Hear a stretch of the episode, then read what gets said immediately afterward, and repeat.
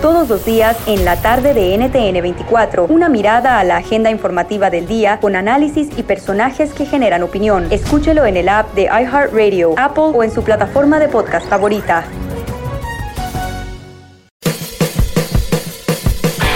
Hola, soy Luis Jiménez. Y yo soy Spirit. Invitándolos a que nos escuchen en El Podcast. El show donde lo más serio es el relajo. Señor. Para más información, vaya a luisimenez.com y también recuerde que puede escuchar shows nuevos del podcast los lunes y jueves y también el resto de la semana nuestros throwback episodes. Búsquenos en Apple Podcasts, Google Play, Spotify. iHeart y Revolver Podcast. Este episodio del podcast más chido es traído por goldcup.org, el sitio oficial de la CONCACAF Copa de Oro 2019.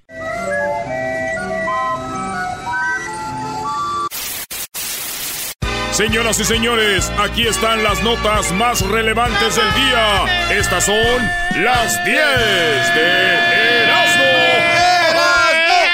¡Erasmo! El que no brinque, Erasmo. El que no brinque, Erasmo. Tú te le fue. Yo no fui, fue Tete. Buscaron más cara de que fue.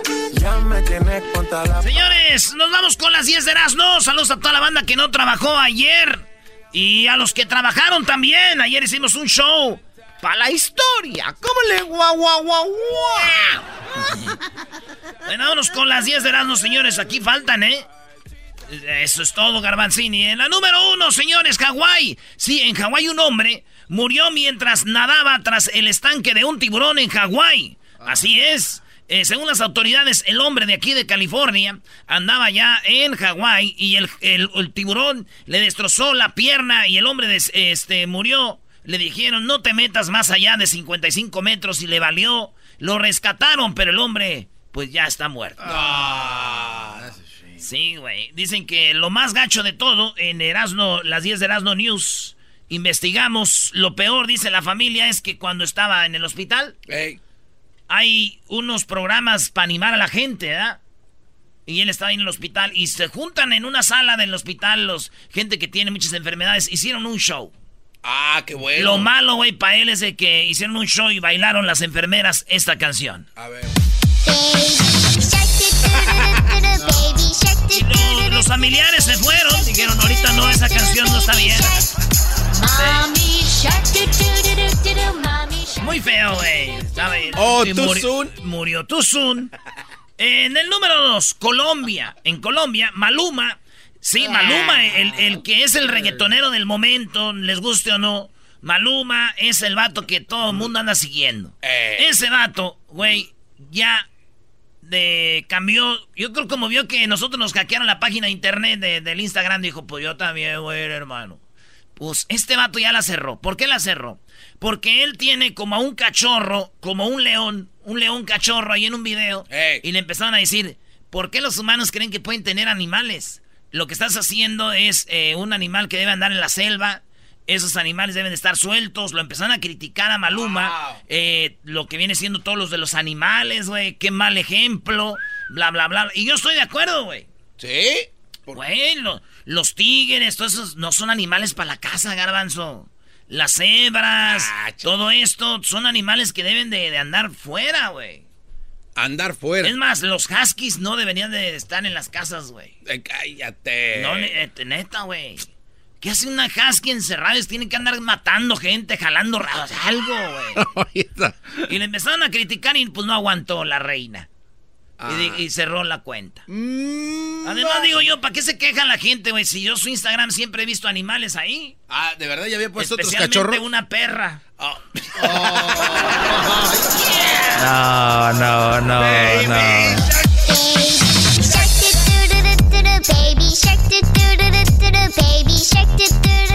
En la números, vamos a pegar. Ahorita está pegando esa Baby Shark. Fue del set. Eh, tranquilo, tranquilo. Está pegando esa rola. Ahí te va Garbanzo. En la número 3, Ibiza. Pareja subió una foto en Instagram y criticada por ella, se muestra casi desnuda. Ay, ay, ay. Les voy a decir de quién se trata. ¿De quién? Eh, resulta que Jay Al Albarrez de 23 años, compartió una foto de él y su novia, la modelo italiana Valentine Fragagrada.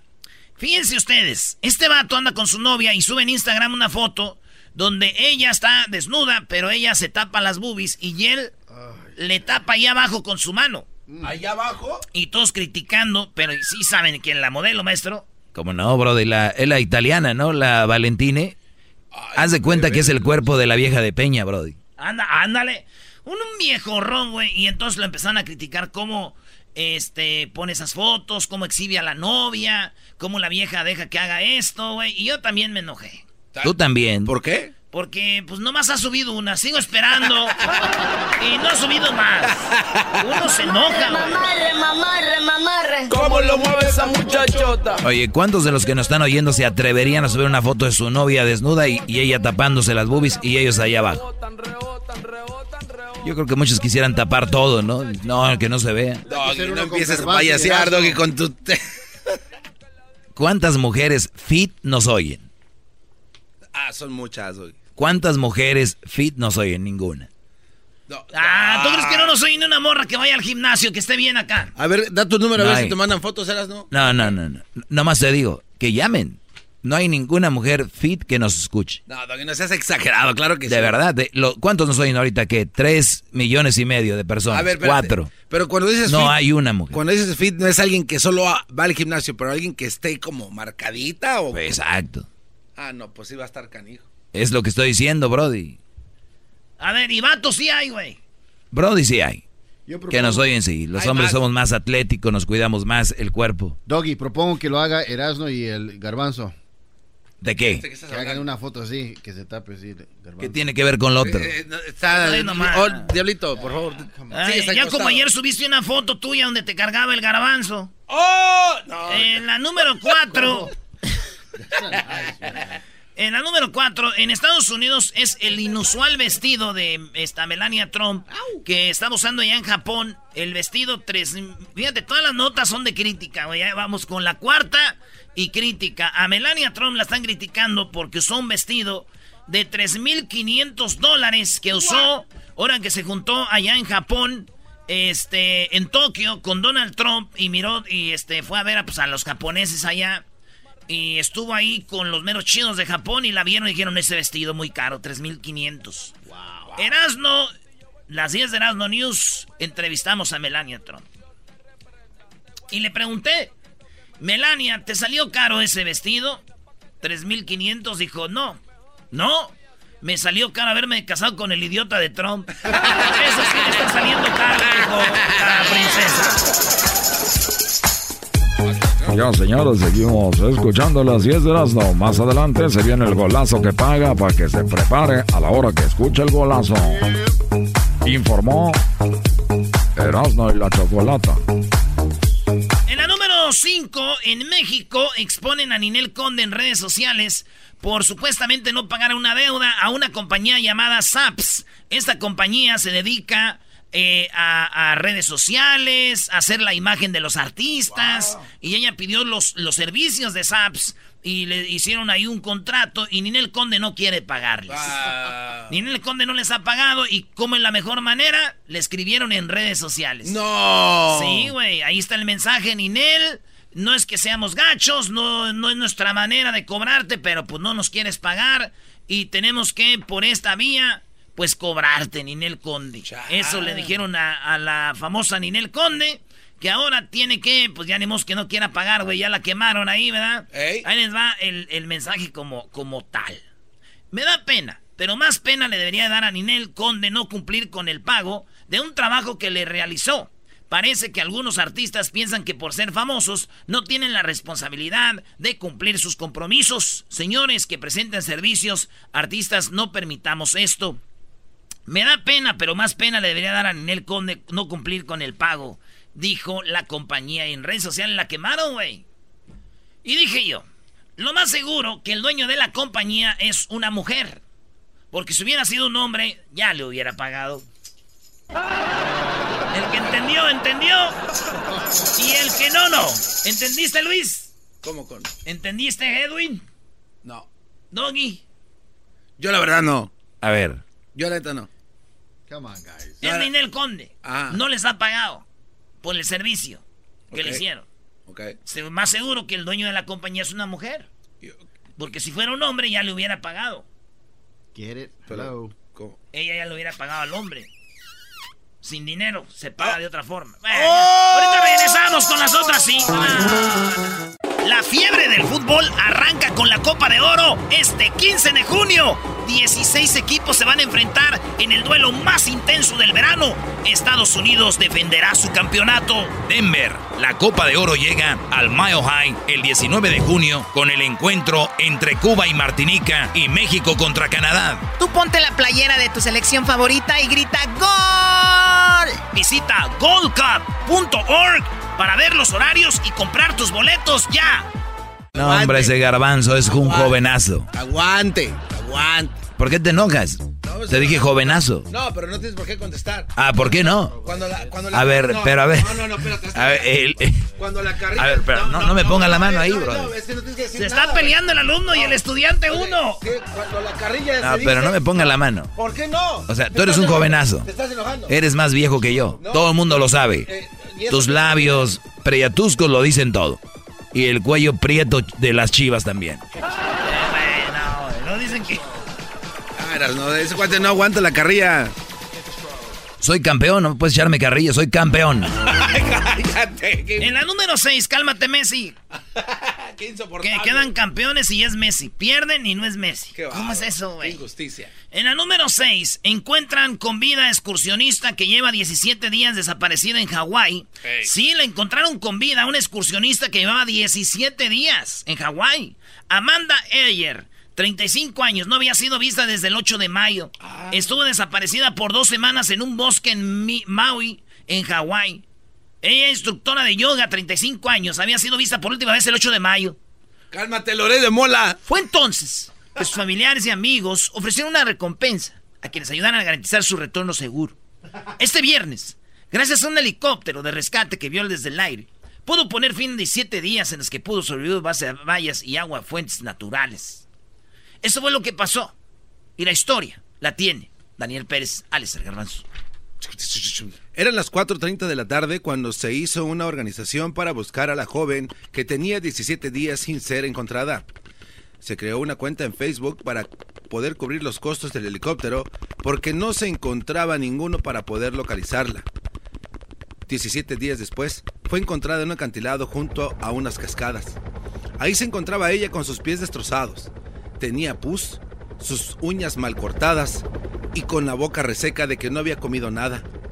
Se dice que, y aquí tenemos algunas personas que vieron a la muchacha antes de llegar al lugar de los hechos. Oh yeah, we were walking over here. We saw a lady laying down there.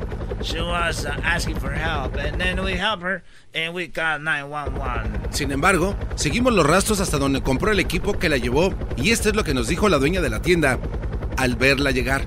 Oh yeah, we saw her. She was really healthy, and uh, we buy some, some stuff, and then she hit out son of a- Una amante de las montañas Ya, ya. Así la encontraron, güey. 17 días sin comida, tomaba pura agüita, güey. 35 años también. Oye, güey, a mí mi vie- a- Oye, güey, a, a- a mí mi vieja se me pierde 17 días. Yo no creo que anduviera perdida, bro. La hallaron bien sana. No. Agarró un hawaiano ahí. este cuate. Bueno, señores. Si esto le pasara a la esposa de mi tío, güey. Ah, que Dios guarde la hora. Que no, no, que no la guarde. si esto le pasara a la esposa de mi tío, güey, yo creo que un día y decía mi tío, ¿sabes qué? Ya, ya la buscamos un día, ya no la hallamos. Así dejemos, así dejemos esto. de- ya se perdió, ni modo, ya, ni modo, voy a sufrir. Hoy empieza el sufrimiento, maldita sea. Hoy sufro. En la número 7, ¿por qué no deberías cargar el celular en el aeropuerto? Oílo bien, tú viajas mucho y ves en el aeropuerto que hay lugares ahí para cargar tu celular. Pues bueno, la adicción al celular y, y, este, pues muchas cosas. Eh, cabe decir que no es bueno que, que tú cargues tu celular en el celular, Ana, que en el aeropuerto. Esta es la nota, señores. Ya es que tú cargas el celular ahí en el aeropuerto. Dicen que cuando tú metes ahí el cablecito, güey, el aeropuerto jala la información de tu celular a través del cable Ah. y ven desde qué te gusta comprar, qué has comprado, qué no compras, tus gustos, eh, tus redes sociales, todo, güey. Conectarse un puerto, a un puerto USB en público o cómo encontrar un cepillo de dientes en el costado de la carretera. Y todo eso puede ser, es algo que ellos te digan. Como por ejemplo, tú estás buscando unos, unas botas. Y luego ya empieza a llegarte publicidad de botas. No, qué hijos de la... Porque cuando me... Y, y yo siempre les digo, güey, agarrar wifi de- del mall, agarrar wi- Del wi- aeropuerto, Del, ce- del Starbucks, agarrar wifi. Agarra. Te están, se están metiendo a tu... Ahí te dicen la letrita, nomás que tú, ansioso por agarrar wifi, no lees, güey. Ahí dice, "Wa- once you are connected A ver. to this... A eh, ver, las- you are allowed, you're allowing us to go into your system y ya es lo que ¿Me, dicen. me estás diciendo que tú has leído las letritas cuando te metes al wifi? Sí, güey. Con dificultad. ¿Qué es lo chistoso? Erasmo, tú no te- ¿Qué es lo chistoso? Tú eres un enmascarado de que le va a la América, jamás van a leer letras chiquitas, güey. ¿Cómo no? Claro que no. Sí, güey, si leyeran las letritas chiquitas, vieras, el América ha robado todos los campeonatos. ¿Qué chiste tan nuevo? ¿Verdad que no es nuevo? No, güey, el chiste no es nuevo, güey. Y Y luego que- no te aguantas, güey. Ahí andas ahí, luego no te aguantas. Ya, güey. ya. Ok, jovenazos. este sí, igual. Cálmate, Oye, Julio. Garbanzo, te voy a comprar una crema, Brody, para que no te sientas ya tan viejo. Cálmate, Julio. Pero ¿sabes qué? Podrás decir lo que quieras, tu cuerpo, y cuando te ve la gente en la calle ya ellos se dan cuenta. Así que ese no lo puedes ocultar. A ver, ¿y eso qué carajo tiene que ver con...? Uy, eso sí caló. Esa fue la buena. Aquí tenemos una regla que cuando se tira carrilla tienes que aguantar y tú, como eres un viejo pelón, no aguantas. Ay, sí, voy a tomar. Viejo pelón. Cazador Viejo de pelón. atardeceres. Viejo pelón. ¿Qué es eso? Sí, güey, andas cazando atardeceres. Ya, No ya. le hace, Brody, pero no estoy así tan madreadón. Eso no tiene nada que ver. Nada tiene que Muy ver. bien, señores. ¿Alguien que quiera donar chupones para los niños de aquí? Oye, en la número 7 decíamos nosotros que entonces cargar tu celular en el aeropuerto te pueden robar la información. Pero ¿sabes qué, güey? ¿Qué? Yo siempre cargo el teléfono en el aeropuerto, güey. No, estás viendo que está mal. No, yo siempre lo cargo. Como el teléfono no puede caminar. Entonces yo le digo, güey, pues lo voy a cargar. No lo puede, él no puede caminar, güey. Vente. Vente, chiquito. Eres un imbécil, papuchón. En el número 8, perro. En Sonora, señores, murió un japonés. ¿Cómo murió el japonés? Venía de Colombia y tenía 246 cápsulas de cocaína que llevaba para Japón. El, el vato hizo escala en México, venía de Colombia, hizo escala en México, ya lo traían de mula. Traía 246 cápsulas de cocaína en el cuerpo. Cuando viene volando el avión dice, ya no puedo más, ya no. Aterrizan en Hermosillo de emergencia, el vato ya había muerto. 246 cápsulas de cocaína tenía en el cuerpo. Lo más seguro es que tenía 500 cápsulas de cocaína. Pero pues ya ven en México, güey. En lo que se bajó del avión y llegó allí a la muertera, sí le bajaron unas cuantas. ya los conocemos. En la número 9, el amor verdadero se encuentra entre la edad de 27 y 35 años según un estudio. Así es, el amor verdadero no está antes de los 27 ni después de los 35, está entre los 27 y 35. Así lo explicaron, eso significa que si quieres casarte antes de los 40 años no encontrarás tu final feliz con las personas con quien sales desde los 15 a los 27 años, explicaron. Y yo digo, pues lo más seguro es que entre los 27 y 35 sí sea amor puro, güey. Porque antes es puro sexo. Y después es por conveniencia para pasar las pastillas, pásame el bordón. Ay, el amor verdadero es ahí, cuando no ocupas a nadie. Solo amor. Vamos a aplaudirle en esta Erasmo. ¡Bravo! El amor no tiene edad. En la número 10, fumar marihuana en pareja los pone más cariñosos.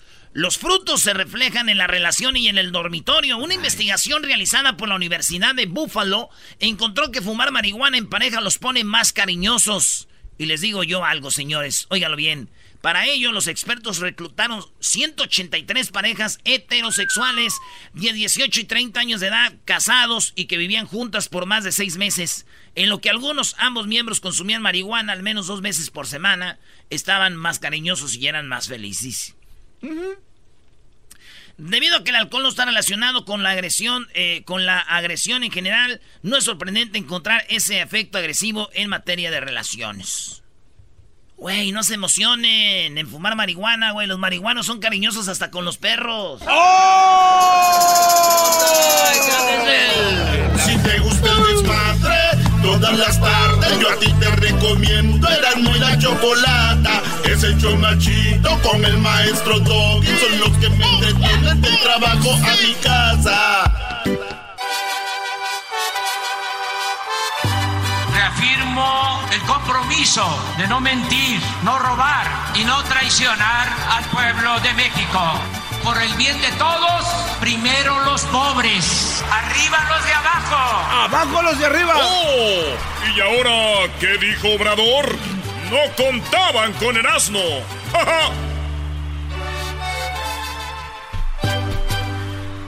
Oye, Choco, dice mi prima, la, dice mi prima, la, la Rebe, dice, quiero que me dé una infección en la panza de esas que me hacen bajar tres kilos, que me, que me sugieren que coma, que me haga daño, dice. es unas que te enfermas y bajas como... ¡Ay, te ves bien placa, mija, te estás enferma! y, y, las otras en el gimnasio en Madrid, comiendo bien, y esta enferma dos días y bien flaca, güey. la receta? Sí, güey. Este, señores, aquí está lo de Obrador Choco. A ver, ¿qué traes ahora de, Oye, ¿por qué no dices lo de Obrador? Que dijo que en Nueva York había búfalos cuando en México ya había computadoras y wifi. Eh, sí, Erasno, eso lo Ah, dijo. ¿Cómo le han exagerado, güey? Erasno, ¿cómo puedes defender eso? Sí, que había búfalos y que en México ya había este... eh, había tren bala. Que ya había... eh, no, el G5. Ah, ya- Ustedes están ex- No, son fifís hasta la madre, güey. Erasno. No, no, no, no, fifís poco. Bueno, te voy a hablar para que vean.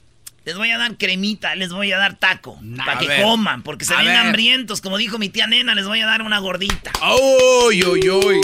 Les voy a dar tortillita calientita con eh, salecita. Ahí les va. Uy.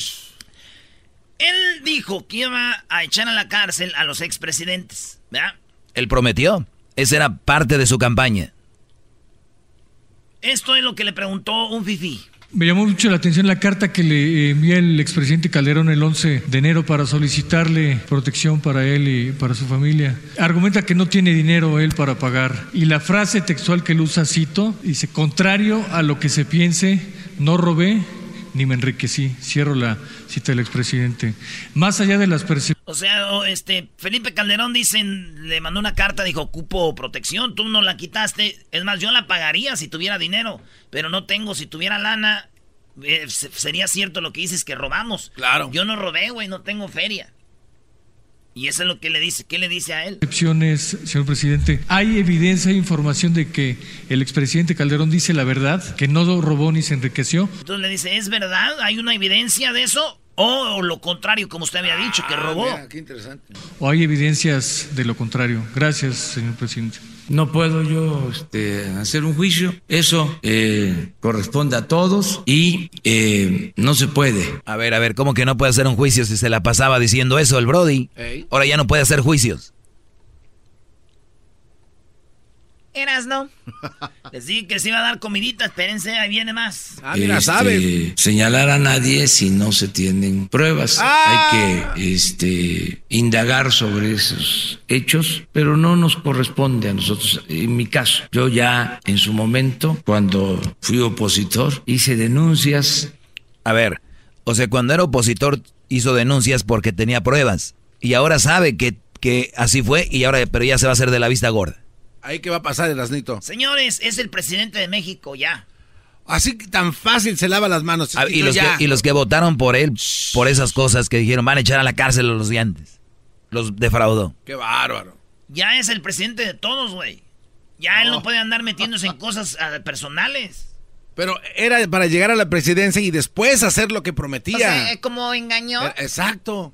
Pregunta, ¿eh? Porque luego la gente se enoja cuando no hacen cuestionamiento. ¿Engañó? Hasta formales. Presenté denuncias en contra de todos los gobernantes del periodo neoliberal, pero este yo ahora tengo otro encargo y pues no puedo eh, hacer juicios, como se dice en la Biblia, juicios temerarios. Entonces nos quedamos con el juicio de la opinión pública. Sí, la voz del pueblo, que es la voz de la historia y de- tampoco puedo hablar de eso. oye, oye, Erasno, yo sí estoy de acuerdo en Obrador en muchas cosas, Brody, pero creo que últimamente ya le está, se le está botando la canica feo, Brody. ¿eh? Está como que medio enloqueciendo. Y el que no vea lo que acaba, lo que escuchamos ahorita, el que no reaccione sobre esto ya de plano es obradorista o con los ojos cerrados. Erasno, hola, ¿cómo estás? Hagan de cuenta Gloria Trevi con Andrade, con todo, vámonos. Oye, este, pues muy bien por ese lado, vamos por Hoy no más este cuate. Este es el presidente, todos no tienen que andar ya metiéndose en eso, güey. A ver, ¿a ti te gustaría que metieran a la cárcel a, Felipe Calderón? A ver, no, no, no, mira. Uno que no. No, espérate.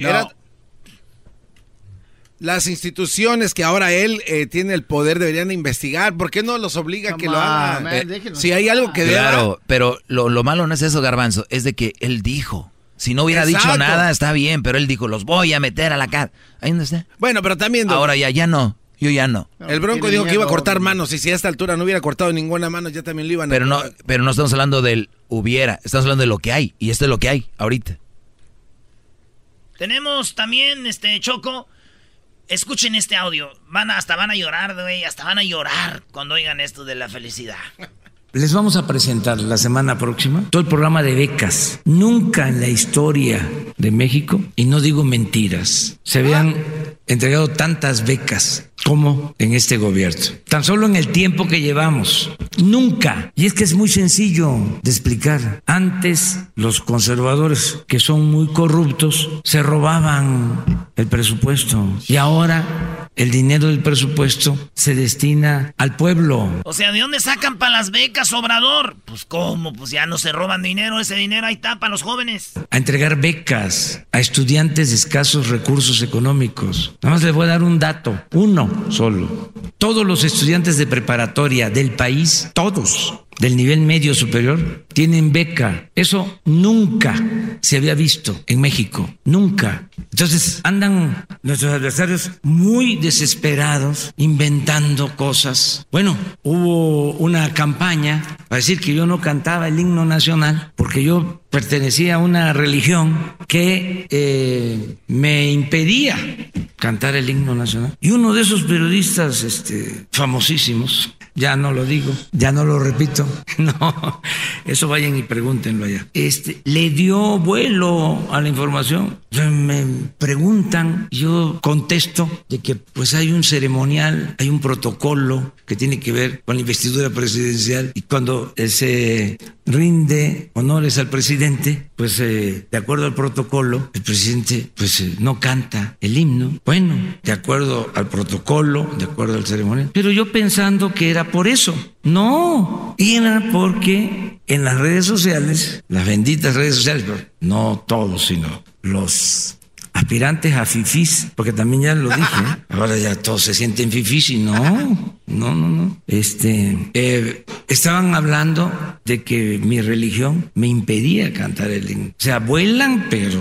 Y estamos hablando de los más famosos. Bueno, están muy eh, desesperados, muy nerviosos. hay que serenarnos todos, tranquilos. y la verdad, siempre la verdad. La verdad que nos hará libres. La verdad no inventar cosas. Muy bien, muchas gracias. Eso fue. Hasta inventan que no se sabe el himno. Dicen, no, ya, bájenle tantito. ya, no sean payasos, güey. Hay mucha gente que canta en su cumpleaños y no es porque se echen flores ellos mismos, es porque tiene de felicidad. Hay un protocolo. Ah, ¿cuál protocolo? El himno no es una canción de, güey, buenos días, alegría. Oye, no si cantas medio. sí. ¿Y qué, güey? Pero ya desviaron la de la acá. No, en la historia nunca habían hecho eso. Le preguntaron a Obrador Choco que si era fácil ser presidente. Garbanzo, olvídate las llamadas, escuche esto. Oigan esto, público de show de Nando y la Chocolata. Dale. Mi pregunta es, ¿le ha sido fácil gobernar? Sí, sí, fácil. Además, no quiero presumir, porque hasta podría decirlo de otra manera. O sea, no hay ningún problema. Cuando hay honestidad, se puede todo. O sea, esa eh, es una muralla, bueno, en lo personal, se convierte en un escudo protector. Eh, y se vuelve uno muy fuerte, se tiene autoridad moral y eso permite tener autoridad política. Ese es el secreto. Si aquí ustedes o nuestros adversarios me señalaran, era, oiga, lo que usted dice no es cierto, porque usted tiene un departamento en Nueva York, usted se ha hecho rico eh, desde que fue opositor. Si yo no tuviese autoridad moral, pues no tendría autoridad política. Oiga, ¿cómo es que ahora usted está hablando de austeridad? Si cuando fue jefe de gobierno, los sueldos en el gobierno de la ciudad estaban por las nubes. Si este, cuando usted fue jefe de gobierno había atención médica privada. Si cuando usted fue jefe de gobierno habían viáticos y se iba a todas partes del mundo. Si cuando usted fue jefe de gobierno andaba en vehículos de lujo, si cuando usted fue jefe de gobierno se compró un helicóptero, se compró un avión, entonces no tendría autoridad. Pero fui jefe de gobierno y lo que hice cuando llegué fue bajar los sueldos y quitar la atención médica y decidir no comprar un solo vehículo nuevo para funcionarios. Y no viajé al extranjero cuando fui jefe de gobierno. Entonces, tengo, considero, autoridad. Por eso se me facilita mucho, mucho, o el que, este... En pocas palabras, no tiene cola que le pisen, Choco. Todo aquí lo que inventan son inventos. Entonces dice, es fácil para mí ser presidente, mire. Aquí estoy.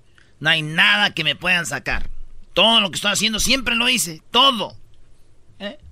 Ya las llamadillas inventan cosas que no sé qué. Eh, llegue un eh, servidor público, el secretario de comunicaciones o el de desarrollo urbano y me diga, oiga, este, un familiar de usted quiere que se le ayude entregándole un contrato. Este, si me dicen eso, eh, le respondo de inmediato, no tengo familia. ¿Y sabe qué? No los reciba, no reciba a mis hermanos, no reciba a mis hijos. Este, usted no tiene por qué estar recibiendo a coyotes, a intermediarios, aunque sean de mi familia. Entonces, eso me facilita las cosas mucho.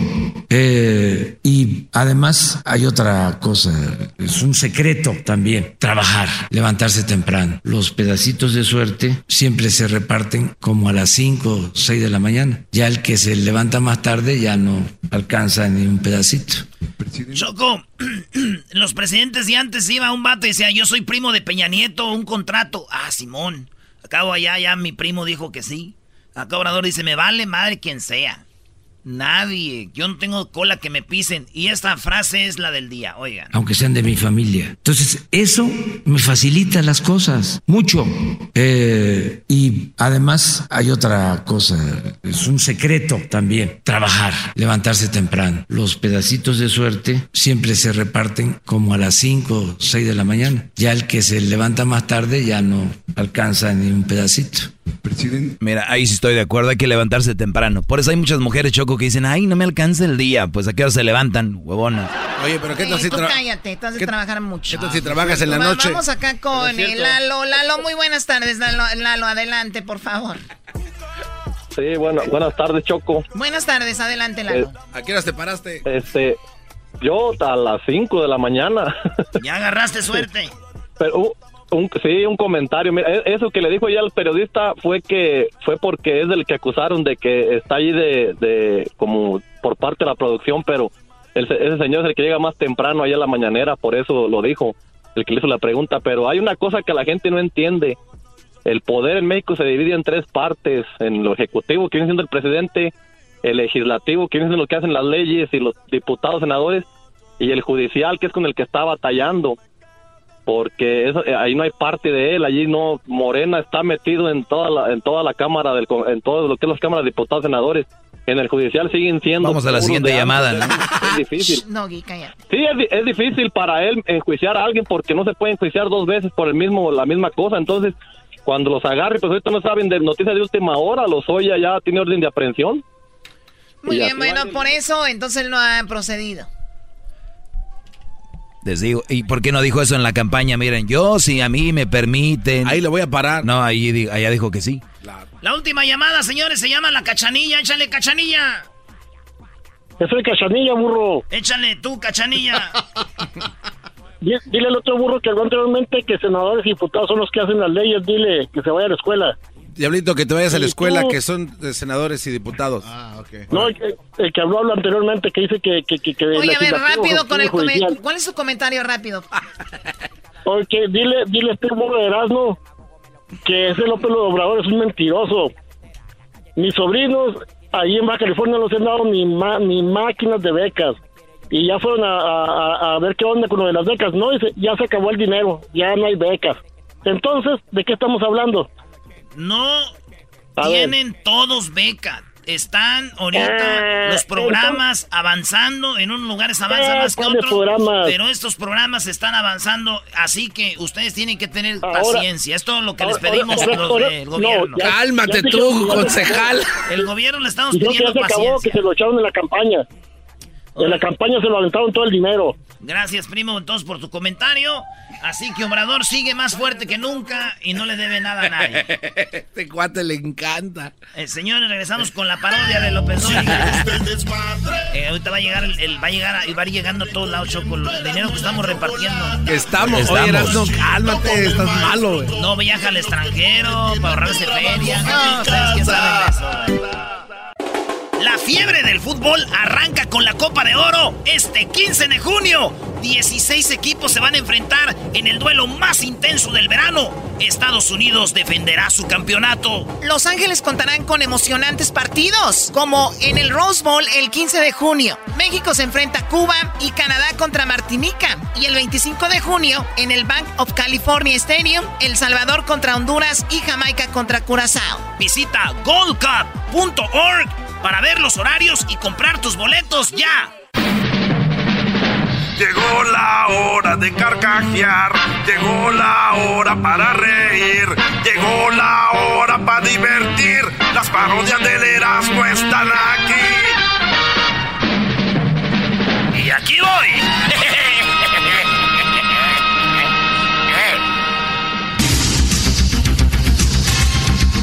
Muy buenas tardes, muy buenas tardes tengan todos ustedes. Estamos en este momento donde estamos.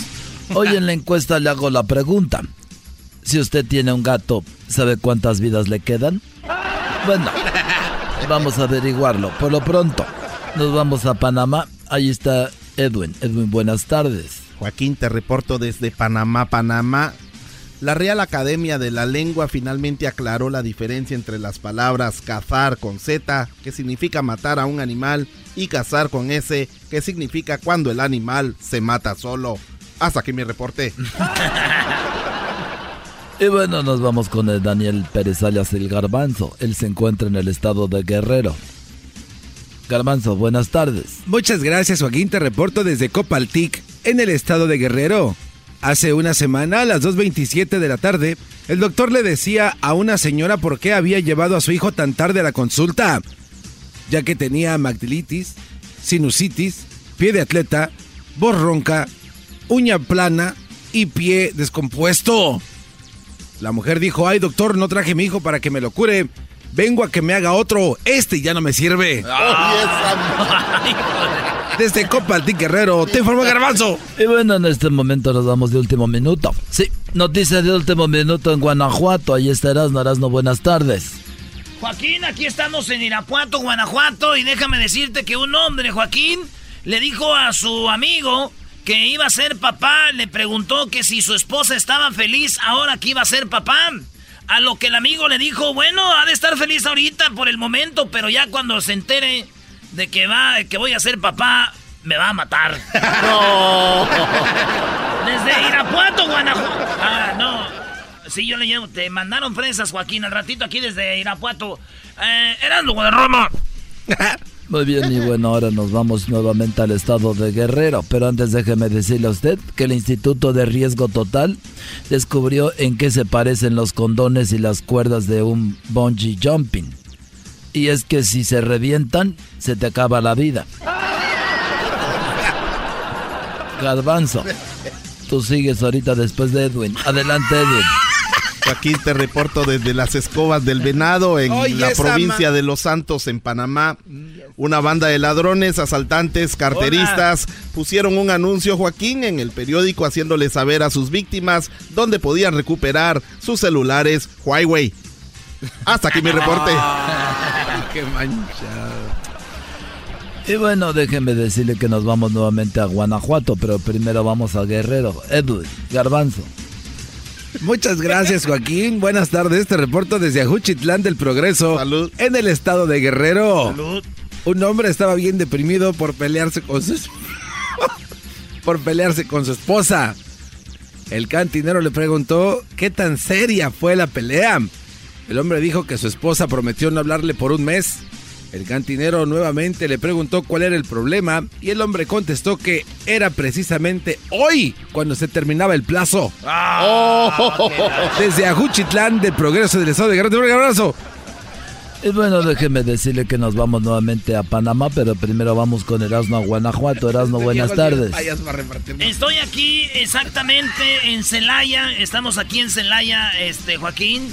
Y déjame decirte que, pues, algo muy, muy, muy serio. Fíjate que descubrió eh, un hombre y una mujer saltaron del piso número 20 del edificio que está aquí a mi costado. Y saltaron del piso 20. El hombre llegó primero, Joaquín. La mujer se tardó más. Y es que cuando iba cayendo, en el camino preguntaba, ¿es por aquí? ¿Es por aquí? ¿Es por aquí? ¿Es por acá? Desde Celaya, Guanajuato, el Guadarrama. Y bueno, nos vamos nuevamente a Panamá. Edwin, buenas tardes. Joaquín, te reporto desde Colón. Pero antes déjeme decirle. Ese mal. Esa Estás bien. El esposo le dijo a su pareja que el cartero se había equivocado de casa porque le, le entregó un sobre dirigido a aeropuerto. La esposa dijo que el sobre era para ella porque así se llamaba antes de convertirse en Berta. No te pases de favor. ¿Quién se va a llamar aeropuerto? Ah, era Ruperto. Edwin, adelante. Joaquín, te reporto desde Colón, cerca de la entrada del canal de Panamá. es, dice Ruperto, ¿Eh? es mío. Un juez le decía a un hombre que... Se llamaba aeropuerto. Un, un juez le dijo a un hombre, Joaquín, por qué quería separarse de su esposa, la cual se veía que era una mujer muy inteligente y culta. El hombre contestó que ya no soportaba que lo llamaran imbécil todos los días en ocho idiomas diferentes. Hasta aquí mi reporte. Y bueno, vamos con Erasmo nuevamente a Guanajuato, pero antes, adelante, Garbanzo. Estás bien famoso. Muy buenas tardes, Joaquín. Te reporto desde Guerrero, en Cayuca de Benítez. Muy feliz. En esta localidad, un profeta de los borrachos presentó un libro en la Feria del Libro de Cayuca de Benítez, donde dice que si beber fuera malo, Jesús hubiera transformado el agua en leche y no en vino. Desde Cayuca de Benítez. Te informó el garbanzo. Buenas tardes.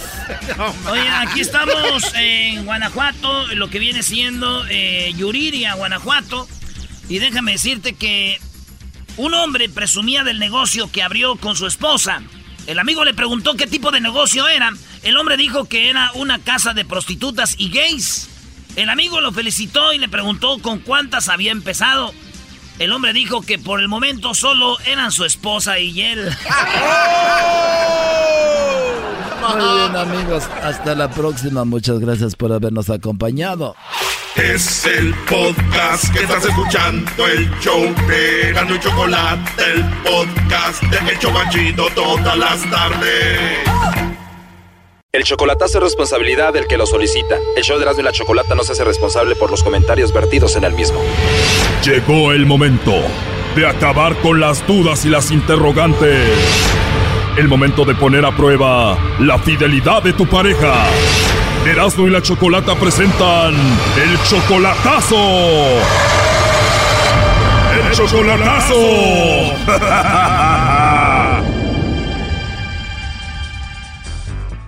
Bueno, nos vamos con el chocolatazo Honduras y tenemos a Jacobo. Jacobo, buenas tardes. Buenas tardes. Jacobo, le vamos a hacer el chocolatazo a tu novia Marisela. Ustedes son novios desde hace un año. Sí. Y bueno, es más o menos lo que tienes sin verla, ¿no? Hace más o menos un año cuando te la hiciste novia allá en Honduras. Sí, yo hablaba con ella, fui a Honduras, estuve un mes con ella y, y quiero saber a ver qué está pasando. Tengo buenas intenciones para ella, para, para ver qué pasa. ¿Tú eres hondureño? Sí. Cuando dices que tienes buenas intenciones para con ella, ¿a qué te refieres? ¿Casarte con ella? Exactamente, quiero ir, uno se casa allá y luego las pide, esa es mi intención y ta- ah, quería decirle algo, tal vez no se enoja porque está recién operada. ese güey, ese güey se vino a pasar. ¿De qué se ríen? ¿No oíste lo que dijo? ¿Qué dijiste? Tal vez no se enoja porque está recién operada. Ya cállense con eso. ¿Y de qué lo operaron? Ah, de la de la vesícula. No seas ma. Oye, esa mam. Qué estúpidos son, la verdad. Oye, ¿y tú le ayudas económicamente a ella? Eh, mire, vamos a hacer así, yo le ayudo a ella, pero no no digamos que le ayudo para que no le digan nada, porque lo que doy con la mano derecha no se lo digo a la izquierda, entonces solamente quiero hacerle la prueba a ver cómo está. O sea, tú la ayudas, tú la mantienes económicamente, pero no quieres que lo mencionemos. Esa- exactamente. Ok, ¿y ella trabaja? Ah, no, ahorita no. No, y es que la mantiene. Bueno, Jacobo, vamos a llamarle y vamos a ver si Marisela te manda los chocolates a ti, Jacobo, o alguien más. Eh, eh, exactamente. Haces esto porque obvio tú dudas un poco de ella, ¿no? Eh, siempre es bueno estar seguro uno. Toda ella me dice que no tiene a nadie, pero en ahora en la actualidad no se sabe. Las mujeres te hablan bonito, te ponen todo bonito, pero al final no es así. Bien, ya entró y no haga ruido. ¿Aló? ¿Aló? Sí, bueno, hablo con Marisela. Bueno, Marisela, mira, te llamo de una compañía de chocolates. Tenemos una promoción donde nosotros le mandamos chocolates a alguna persona especial que tú tengas, Marisela. Estos chocolates son totalmente gratis. Tú no vas a pagar nada, Marisela, ni la persona que recibe los chocolates. ¿Tú tienes alguien especial a quien te gustaría que le mandemos los chocolates? No. No tienes a nadie especial, Marisela. No. Te digo, nosotros le mandamos estos chocolates en forma de corazón, son totalmente gratis. Y bueno, de eso se trata, no tienes a nadie. No, gracias. O sea que no hay una persona especial en tu vida ahorita. No. Tal vez algún amigo especial, algún novio, esposo. No. Bueno, te voy a decir la verdad. Alguien compró chocolates con nosotros y dijo que tú probablemente le mandarías chocolates a él porque él es muy especial para ti, según él. Entonces tú debes de saber quién es, ¿no? No, no sé quién le pudo haber dicho. ¿Cuántas personas especiales que tú tienes podrían decir eso? No sé quién le pudo haber dicho porque no sé en especial quién me puede enviar chocolates porque las personas que yo conozco saben que no me gusta el chocolate. Entonces sí tienes a alguien especial. No. Bueno, la persona que me dijo que te llamara pensó que tú le ibas a mencionar a él porque según él es especial para ti. Pero a él no le gustan los chocolates tampoco. Bueno, entonces sí hay alguien especial porque me dijiste que no tenías a nadie, a nadie especial. Adelante, Jacobo. ¿Aló, Marisela? Ajá. ¿No, ¿No tiene alguien especial usted entonces? ¿A nadie? Era una prueba de amor a, a acá, de acá de Estados Unidos, una radio a nivel internacional acá en, en Estados Unidos. Y solamente era una prueba para ver si usted tiene a alguien en especial o a ver si me mandaba chocolates a mí. Aunque no me gusten, pero tenía que decir mi nombre, ¿no? O algo. Así que por eso no le había contestado ni un mensaje en la mañana y pa- porque le iba a hacer la prueba de amor. Es una radio muy famosa acá en los, en los Estados Unidos y quería saber si de verdad usted me quería o... Y entonces, ¿en qué quedamos? ¿Hay amor o no hay amor? Esto lo estoy viendo... Esto, no, ya no se vale. Esto lo están oyendo miles de personas acá en Estados Unidos y no sé cuántas en Honduras. Ajá.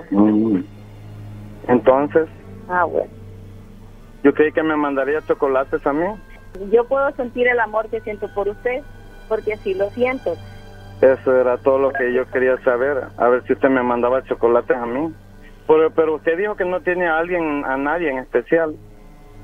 Entonces, nomás eso quería saber. Gracias, a Choco. ¿Qué pasará después de esta llamada? Ah, pues vi que no dijo nada malo. Vamos a seguirlo intentando a ver qué pasa. Y el motivo de mi llamada que ustedes me hicieran el favor solo era ver si ella le mandaba chocolates a alguien o decía que tenía a alguien o mentaba un nombre, algo así. Tú querías saber obviamente si tenía otro y te engañaba, ¿no? Exactamente. ¿Tú qué piensas de esto, Marisela? Mm, pues y ahora la que queda pensando soy yo porque si hace una cosa de esa para saber si yo tengo otra persona, imagínese que se le escuche toda la parte medio medio de Estados Unidos que esté escuchando tal vez esa conversación, imagínese el alcance que puede tener, lo que puede estar desconfiando él de la persona que tiene en Honduras. O sea, para ti es súper ofensivo que él haya dudado de ti. Exactamente. Sí, porque utilizar una radio, utilizar una radio para que todo el mundo escuche eso. Primo, yo pienso que es el momento de decirle a Marisela de la novia que tienes acá en Estados Unidos. no, ella, sabe que soy soltero y que y que desde que fui a Honduras no tengo a nadie acá porque la relación que tenía por 20 años se terminó y yo fui a Honduras le mostré mi corazón solo amor sino que con muchas cosas más que no las quiero decir en el no se no se vale regalar algo y decir cosas esto no esto por eso no lo permití. Tú la amas muchísimo por eso fuiste a Honduras Sí, no, claro, yo yo me fui desde aquí a Estados Unidos como si no habían mujeres solo por ella, porque eh, la apunté, piqué, como dicen, es una la reina de corazones. Marisela dice él que te mantiene y te manda dinero, ¿no? Sí, sí, estoy recién operada, tengo tengo ahorita actualmente 20 días de estar incapacitada. Eh, sí, eh, pues la única persona que ahorita en estos momentos que me ha ayudado, que siempre ha estado al pendiente de todo, eh, ha sido él aparte de mi familia aquí en Honduras, pero personalmente en todo, en los gastos, él ha, él ha colaborado mucho, mucho en mi recuperación y siempre ha estado al pendiente de él. Él ha estado muy al pendiente de mi salud. Pues llévate la derechita, todo lo que él diga, eso se tiene que hacer, porque si no, este te acaba el banco, así que respétalo porque te conviene más a ti que a él. No, eh, eh, eh, es malo mencionarle todo, Choco, pero ella, mi madre me enseñó que cuando regales algo con la mano derecha no se lo digas a la izquierda, pero yo fui a Honduras y hasta un carro le compré.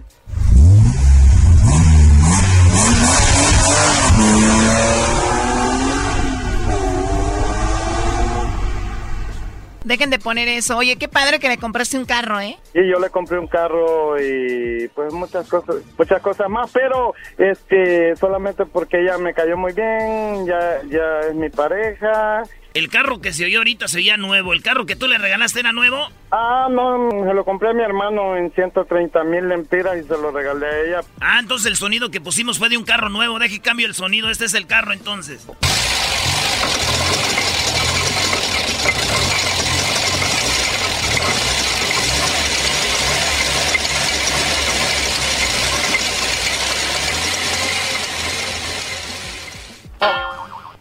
Eh, no importa cómo haya estado, se lo dio de corazón. Ah, muy especial, pues algo que no, que yo lo doy de corazón, no, no me fijo en cosas materiales. No le voy a lo material ni al dinero, solamente le voy a los seres humanos. Entonces no le hubiera regalado carro, le hubiera regalado un ser humano, por ahí algún primo o algo, Brody. Qué bárbaro. A ver, último que le quieres decir, Jacobo, a Marisela. No, pues que la quiero mucho, es muy especial para mí. Ojalá se siga portando igual. Quisiera que estuviera operada toda la vida, para que no saliera. no es cierto. oh my God, qué inseguro, para que no te la roben. no, no es cierto, la quiero mucho. Bueno, ¿y tú, Marisela, lo último que le quieras decir aquí a Jacobo? Bueno, pues lo primero que le voy a decir es que si tiene ganado un jalón de orejas cuando venga a Honduras por lo que me acaba de hacer. Después de un año de no verte, ir a Honduras y para que le jales la oreja, mejor jálale otra cosa que yo también pues que lo quiero mucho, que siempre lo recuerdo, todos los días pienso mucho en él y, yo le he dicho muchas veces a él que siempre lo voy a estar esperando y, espero que más adelante todo nos salga muy bien y podamos estar juntos más adelante. Ah, ah muchas gracias, Dios los bendiga. Gracias. Bye corazón, adiós, buenas tardes. Esto fue el chocolatazo. ¿Y tú te vas a quedar con la duda? Márcanos 1 triple 874 2656. 1 triple 874 2656. Erasno y la chocolata. fiebre del fútbol arranca con la Copa de Oro este 15 de junio. 16 equipos se enfrentarán en el duelo más intenso del verano. Estados Unidos defenderá su campeonato. Pero ponte la playera de tu selección favorita y grita ¡Gol! No, ya no gritas, Doggy. Visita goldcup.org para ver los horarios y comprar tus boletos ya. Los mejores asientos en los mejores partidos están disponibles en goldcup.org.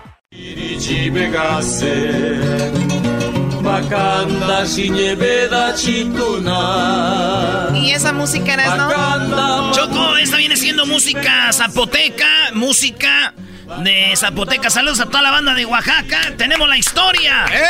La historia de don Adolfo González Choco. Bueno, eh, para muchos, la historia de don Adolfo González es una historia que puede impulsar a la gente, obviamente, a hacer más y hacer mejores cosas. Un señor que nació en la sierra de Oaxaca. Un señor que, pues, se lo llevaron a los ocho años a la ciudad. Mira. Eh, a limpiar ahí la, a lavar platos, barrer y también estudiaba, se los llevaron unas personas a él. Pero aquí lo tenemos, él de trabajar en los files, de trabajar en el campo, en San Diego, en Salinas. El señor ahora, escúchenlo muy bien, tiene uno de los degrees más importantes que hay en los Estados Unidos. Es un BA. Un BA. Así es. Eh. ¿Qué tal? Choco, nada más para que sepan lo, que es un BA. Es, como tú dijiste, uno de los degrees más importantes. Eh, después del de la high school, del de college, community college, todo eso. El BA es uno de los más importantes y lo logró el señor Adolfo González. De andar en el field, se metió a estudiar inglés en escuela de adultos y de ahí para adelante. A darle. Qué bien, ¿eh? Muy buenas tardes, don Adolfo, ¿cómo están? Ah, buenas tardes, Choco, muy bien. Este, muchísimas gracias por tenerme con ustedes. Y bueno, y me dice así Choco, como si ya me conociera, porque él dice que escucha el programa y de repente por ahí del camino a la casa o al trabajo o a la escuela, de repente nos escucha, don Alfonso. Adolfo. Perdón, Adolfo. Perdón. Cuando vengo así muy eh, estresado de la escuela o cansado del trabajo, siempre me, gusta escucharlo, las parodias de, de Erasmo. Con, el Tuca, con el Piojo. el Tuca. Muy, muy entretenido. Eh, quiero decirle, quiero decirle a don Adolfo que el campeonato de Tigres se lo dedicamos a él porque él no anda como ustedes fregando la madre. ¡Cagaco! muy bien, bueno, muy bien. Ya esperaba escuchar al Tuca. bueno, Adolfo, eh, usted tenía, nació en la sierra, allá donde, cerca donde nació Benito Juárez, y no hay muchas posibilidades para alguien que le guste estudiar como usted. Y ustedes aún así estudiaba, buscaba la forma de estudiar, ¿no? Exactamente, así es. A la edad de que 25 años por acá se vino para Estados Unidos después de haber pues batallado mucho allá, ¿no? Sí, lo que pasa es que cuando tenía como unos 19, eh, 20 años, eh, perdí a mi papá por el alcoholismo, tomaba mucho. Entonces, como soy el, mayor, me tenía que hacer cargo de la familia, entonces tuve, tuve que, trabajar. Y, pero se me dio la oportunidad de, estudiar, en, cuando terminé la primaria, se me dio la oportunidad de estudiar en un internado para, para gente indígena. La, la condición era que fuera, que hablara uno una lengua indígena y, y que fuera uno de, de, origen humilde. Entonces allí fue donde yo terminé la, la secundaria, que, que, se nos proveía todo, ropa, comida, libros, no teníamos que eh, pagar absolutamente nada. O sea, desde entonces ya había sus programas y Eras no se cree que es Obrador el que está haciendo todo esto ahorita. eh, güey, no empieza a hablar de eso, hombre. Bueno, y entonces eh, lo que usted habla también es zapoteco, ¿no? Sí, sí, hablo una lengua indígena. De hecho, pues es mi primera lengua ya, el, español, pues medio lo hablaba yo cuando llegué al internado, pero pues, allí tuve la oportunidad de, mejorar mi, español. Y también ahora ya sabe, ya sabe inglés y ya tiene este, eh, ¿cómo se dice, doctorado? Eh, no, no, es un, este, es una licencia, sí es una licenciatura, en español, en inglés, pues es el bachelor degree y afortunadamente gracias a Dios con mucha mucho trabajo, mucha disciplina, mucha perseverancia. Sí, pero a ver, antes de, que lleguemos ahí, ah. usted se viene para Estados Unidos, trabajó en la fresa en San Diego, duró un año ahí, se fue a trabajar a Salinas, donde pues también trabajó, estamos hablando del 87 por ahí. Y ahí, ¿cómo empezó a aprender inglés? ¿Iban las clases de la tarde ahí que les llaman escuelas de adultos? Eh, sí, llegando aquí a Salinas me metí a trabajar en, el apio porque había un poquito más de probabilidades de ganar más dinero. Siempre quise buscar otro tipo de trabajo, pero como no hablaba inglés, pues era prácticamente imposible. Entonces me, me dediqué a trabajar en el campo. Ya, ya después, desde, desde ese tiempo, empecé a ir a, la escuela de adultos. Cuando terminaba la temporada de mi trabajo, me iba un mes, entraba, salía, porque la escuela de adultos de, de aquí de Salinas nos da esa posibilidad de, de puede uno ir y, entrar. por temporadas cuando exactamente, por temporadas, exactamente. Y bueno, y ahí este fue aprendiendo inglés y tiene dos hijos, ¿no? Dos hijas. dos hijas, dos hijas tengo. Eh, tengo acá en, Salinas dos hijas. ¿Y también la impulsaban para aprender inglés y aprender todo esto?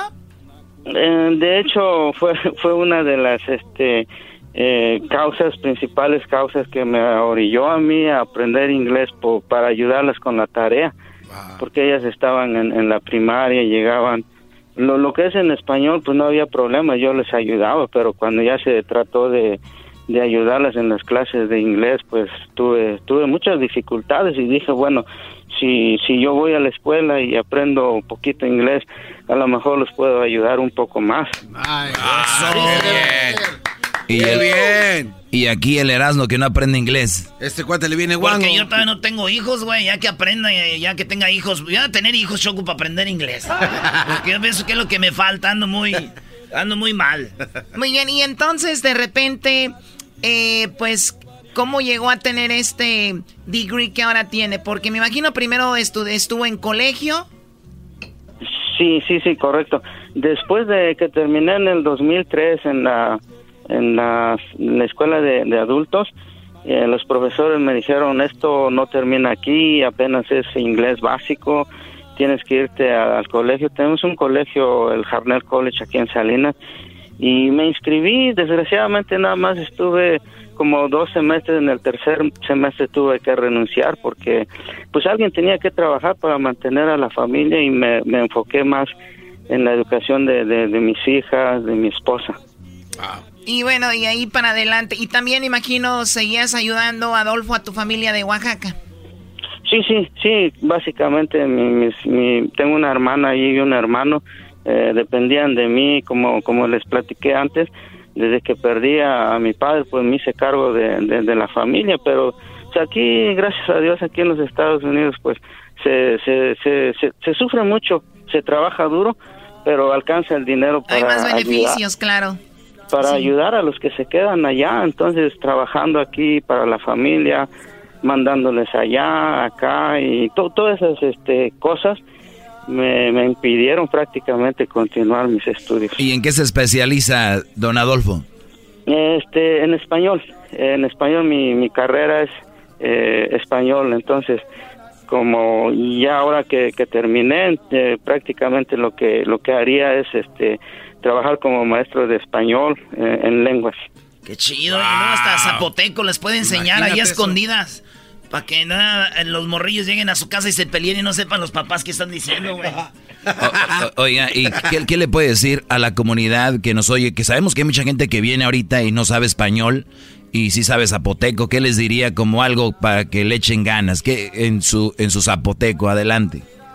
Bueno, nakla ne bene bene ulaj bene yade bene yalal bene bdes bene no te tes yes ga ga jagni liste jajoni sha katte katte shlaj ga ni jala chilo jo no no no ga klen jo jala sharjo shkwel jala chil ga jo na na kagon jo shin pesat kadan jon chi yes sha wana yo la no scueldo na Sergio stija bene que inglés na te vaya que stija na na gel sin yo gonjo eh, que, que, que, aprendan, que aprendan inglés. ¿Eras lo que dijo? Que le echen ganas, que vayan a la escuela, que porque ya saben que hay mucha gente diciendo que nomás vienen a echar desmadre y todo, y que eh, le echen ganas. ¿Dijo eso o no? Sí, correcto. sí, habla zapoteco, ¿eh? No, es que lo último le entendí. Ya ven que hay gente que viene diciendo que nosotros nomás vinimos a, acá. Y yo, yo soy, yo viví en Santa María mucho tiempo, don Adolfo, y tengo muchos amigos de Oaxaca y me hablaban también así en zapoteco. Ya que estaban enojados, yo creo que sí me la rayaban machín. Este, sí, exacto. A mi amigo el Cafú, que así le puse, güey. ¿El Cafú? Con ese brasileño, güey. Oh. Sí, a toda la banda. Muy bien, bueno, pues ahí está una historia de, de inspiración. Y como dijo, por los hijos, y yo creo que me quedo con lo que dijo. ¿Cuántos niños llegan a su casa y sus papás Eh, no no. les ayudan con la tarea? ¿Verdad? De, de hecho, tengo tengo dos hijas. Una de, de mis hijas, la mayor, se, se graduó el, el año pasado aquí en CSUMB, en la Universidad de Monterrey. ¿Qué tal? Y la otra la tengo en el colegio. Mi esposa hace como unos 8 o 10 años sacó su título de cosmetóloga. Entonces ya me dijeron, eh, Daddy, dice, es tu turno ahora, regresa a la escuela. Y, y pues gracias a ellos eh, estoy aquí ahorita disfrutando el momento, Choco. No, en- en- yo la verdad emocionada de esta bonita historia.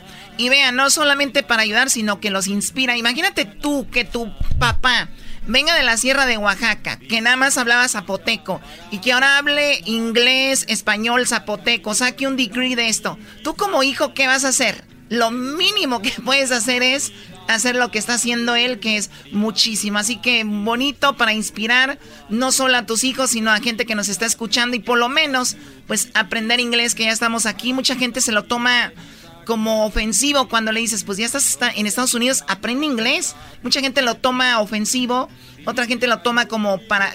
Es buena idea, así que gracias por hablar con nosotros, don Adolfo. Y ¿Cuántos años Doggy, tiene? Doggy, la gente de Salinas sí trabaja.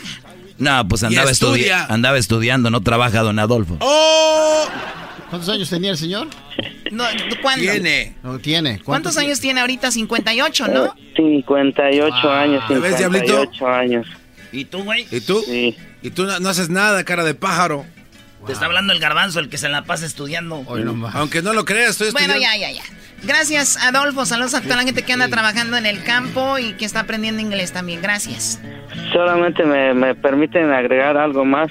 Eh, Sí. Sugerirle, recomendarle a la gente pues que no dejen que sus dudas eh, los detengan sobre su origen, su edad, sus antecedentes escolares, estudiaron o no en sus países. Nosotros tenemos la capacidad de cambiar nuestras vidas. Solo se necesita trabajo, dedicación, sacrificio y mucha disciplina. Sí se puede. Eso. Regresamos con más aquí en el show de y la Chocolate. Dame una rolita zapoteca, Choco.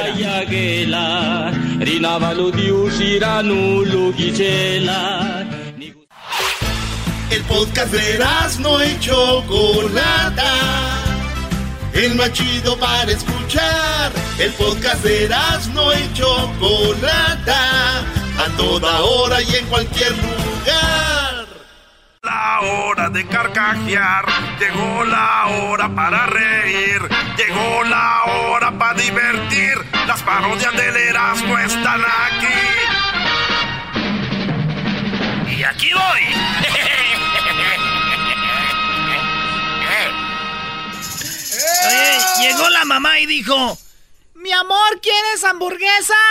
y dijo el papá, yo, ¿Sí te la comes toda? sí, por... Oye, hija, tu papá se la come toda. ¡Ey, ey, ey, hija de la... ¡Espérate! Ah, ¿verdad?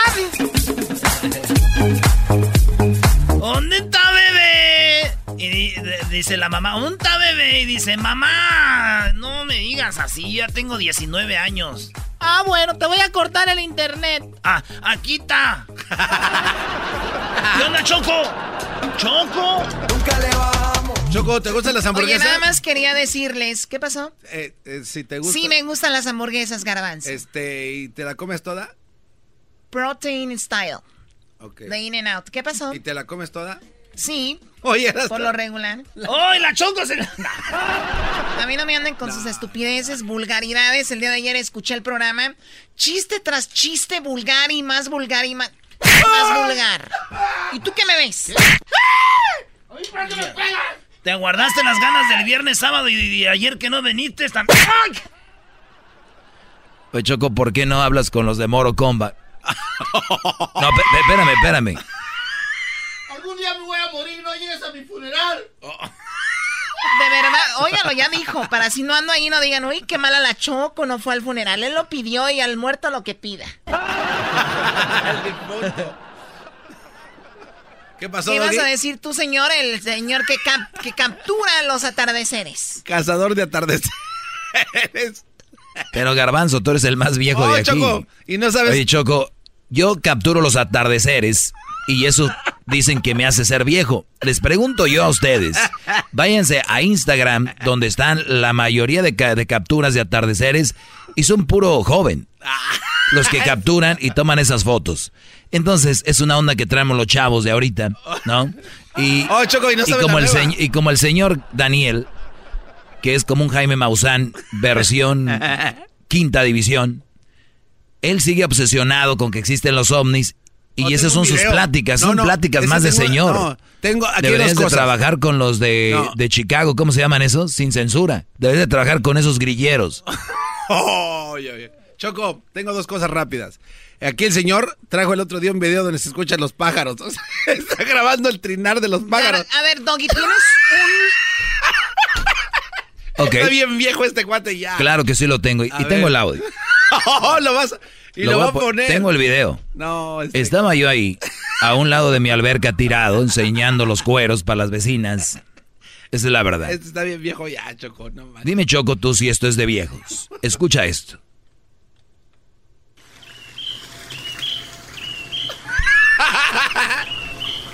Eras no como ves aquí a tu papá, Doggy.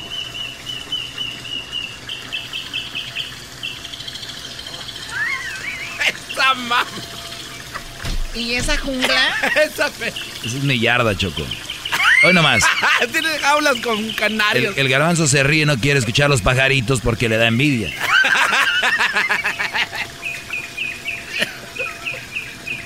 Tengo una gran idea. Digo yo, ¿esto es de señores? Pon el audio atrás de una foto de, de esas que capturas. Este es de señores. Es de señores.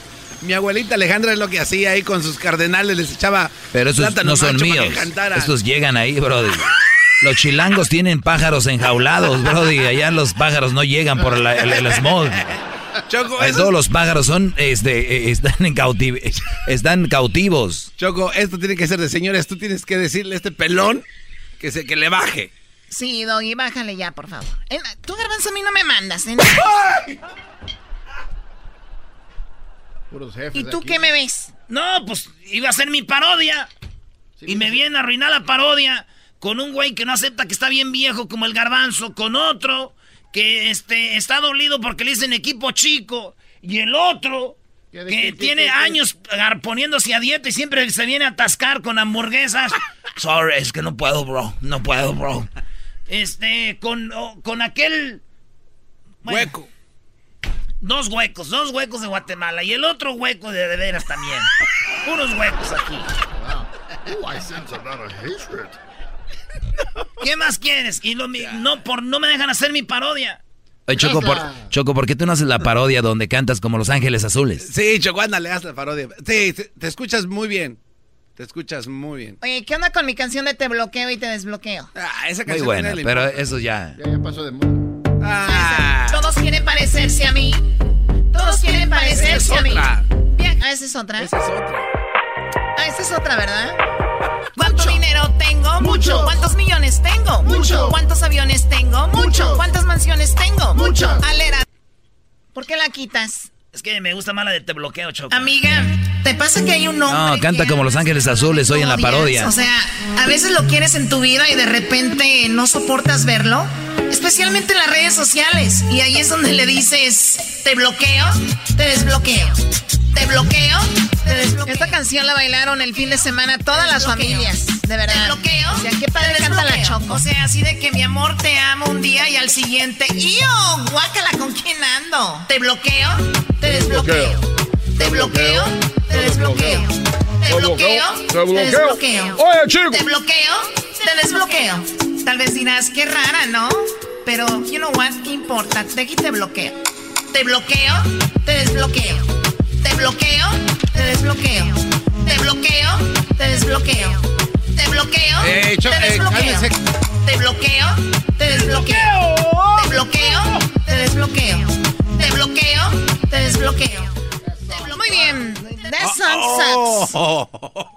Pero el día que me muera no quiero que vayas a mi funeral. Ni vayas a Ya me imagino yo, ay, Dios mío, ¿cuándo se muere el diablito para ir a su funeral? Ni vayas a llegar con tu bocina. Dejen de pelear. En ningún show de radio se pelean los compañeros. Dejen de Sí, estar- pero aquí no somos compañeros, son empleados y la dueña del programa. ¿Te queda claro? Tú, el dueño del canal de YouTube. Ay, di- el garbanzo me dice que estaba contactando a una muchacha que para hablar en su canal de, de relación. Ay, Choco, que no. es que está muy Mala onda, eso no debe decirse al aire. No, No vamos a hablar de ese. No, no, no. Oye, Choco, antes de que cantes, porque nos vas a cantar o no. Es el castigo por no haber venido ayer. Pero Sí. nos hizo venir el, el domingo a las 5 de la mañana. ¿Se les olvidó eso? Bueno, para ustedes está bien, no lo dijo Obrador, levántense temprano, ahí es donde se reparte la suerte. Sí, pero temprano. nos repartiste por regaños. Qué buena suerte levantarse a las 5 de la mañana el domingo. Y luego verte toda desparpajada también está feo. Desparpajada tu abuela. El podcast de no y Chocolata. El más chido para escuchar. El podcast de no y Chocolata. A toda hora y en cualquier lugar. Green light. Oye, Choco, fíjate que yo eh, estoy pensando, Choco, yo ponerle a mi perro que se llame París.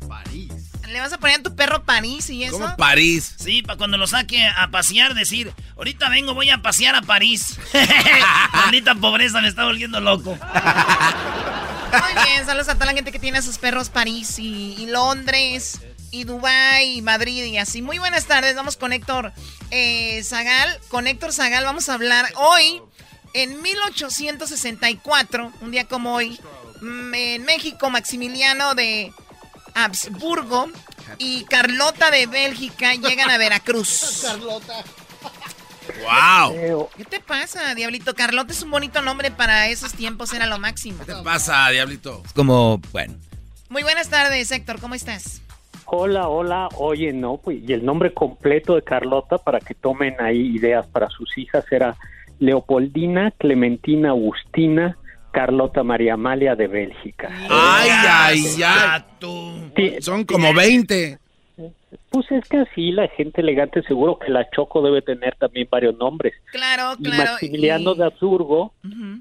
se llamaba José Fernando María eh, José Fernando María de Habsburgo eh, y los títulos que tenía era archiduque de Austria, príncipe de Lorena, príncipe de Hungría, ¿no? La gente elegante es así. ¿eh? Oye, pues No. muy los nombres y, y digo hasta en México nos enseñaban a decir el nombre todo completo, ¿no? Ey. Tu nombre Ah, y tu apellido paternal y tu apellido maternal, ¿no? Materno. Así es, para servir a Dios y a usted. Ándale, así, así, así. Oye, este, pues Héctor, en 1864, ¿qué pasaba en México que tuvieron que venir los reyes y los la de allá, los chidos de Europa a, gobernarnos con esas ganas, así como si nada? ¿Por qué? Pues mira, lo que pasaba es que México unos años antes, eh, poco tiempo antes, eh, se había declarado en quiebra, decía dinero eh, debo, pago no niego, este, pero pero no no tengo dinero, ¿no? Y entonces de- decidió mm, no pagar el dinero que le debía a Francia, a España, a Inglaterra, el gobierno de Benito Juárez. Y entonces el, el- y entonces se plantaron Alemania, Fra- eh, Alemania, eh, Francia, Inglaterra en Veracruz diciendo venimos a cobrar. Al final el gobierno de Juárez consigue negociar con España y con para esto nos habíamos esto es bien importante entenderlo, ¿no? México sabía todo el siglo XIX, antes de 1864, nos habíamos dedicado, dedicado a matarnos, ¿no? O sea, nos habíamos peleado los unos a los otros, México había perdido la mitad de su territorio, eh, había tenido más de 50 presidentes, eh, más de 27 presidentes de menos de 54 años y estaba quebrado. Entonces, cuando llega el Napoleón III o las tropas de Napoleón III, que era sobrino de Napoleón Bonaparte, eh, y ya estando aquí, algunos mexicanos pues dicen, pues miren, yo creo que esto de los presidentes no sirve, lo que necesitamos es, es un imperio, alguien que ponga orden, que sea así como elegante, distinguido, fuerte, guapo. O sea, y o que- sea, para entonces ya había pasado Benito Juárez. eh, Benito, no, Benito Juárez todavía estaba. Estaba cuando llegaron ellos, ok. Exactamente. Entonces están los franceses contra Benito Juárez. De hecho, Benito Juárez eh, va a terminar huyendo hasta el norte, lo, eh, está a punto, nunca sale de, la, de, Estados Unidos, pero llega a la ciudad del Paso, del lado mexicano, que luego se va a cambiar el nombre a Ciudad Juárez, del lado mexicano, porque este, en honor de, Benito Juárez.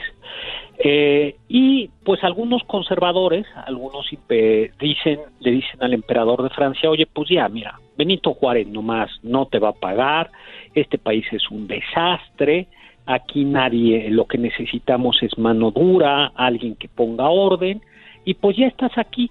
Y Maximiliano, eh, bueno, perdón, Napoleón III, pues dice, juega, ya están mis soldados ahí, y entonces se le ofrece la corona, van unos mexicanos a, entre ellos uno, un hijo de, de José María Morelos y Pavón, pues que a pesar de ser sacerdote, pues ahí tuvo su un hijillo y, y, le ofrecen la corona a este a, a, Maximiliano.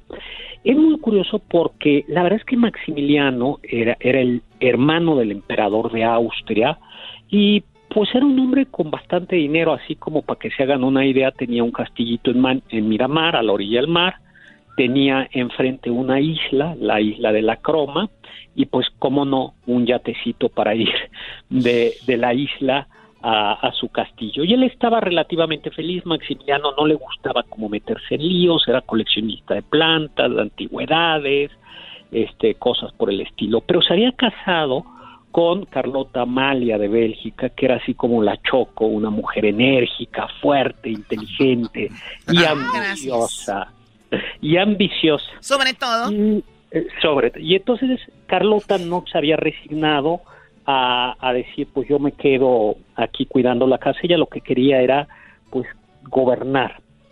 Y entonces eh, eh, Maximiliano Fre recibe la oferta de venir a, a esta corona.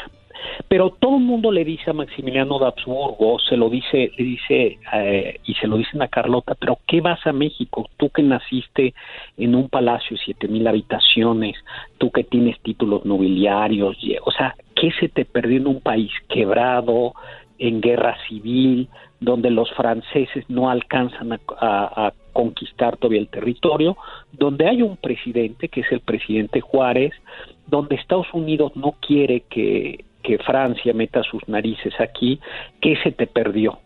Y Maximiliano en realidad duda mucho, pero Carlota lo presiona, lo presiona, lo presiona, incluso cuando ya le van a ofrecer la corona, los mexicanos, que esto es muy triste porque quiere decir que los mexicanos estaban de ese momento tan decepcionados de sí mismos que creían que tenía que ver un, venir un extranjero, güero, así como este, elegante a, a así como la Choco. Así como el doggy. Este, así como Carloto. Claro. Eh, Carla, sí, Diría la Choco sobre todo. Sobre todo por los rubios, ¿no?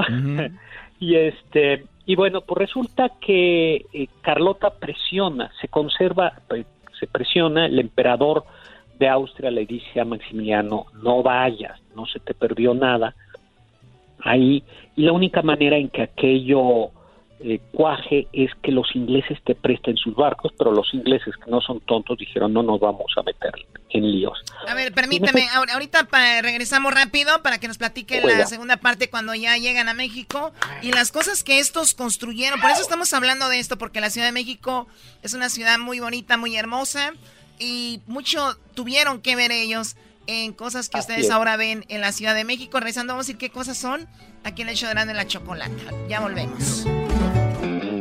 Es el show más chido con el que cada tarde me río. El show de Erasmo y Chocolata, no hay duda, es un show sin igual. Es un show sin igual.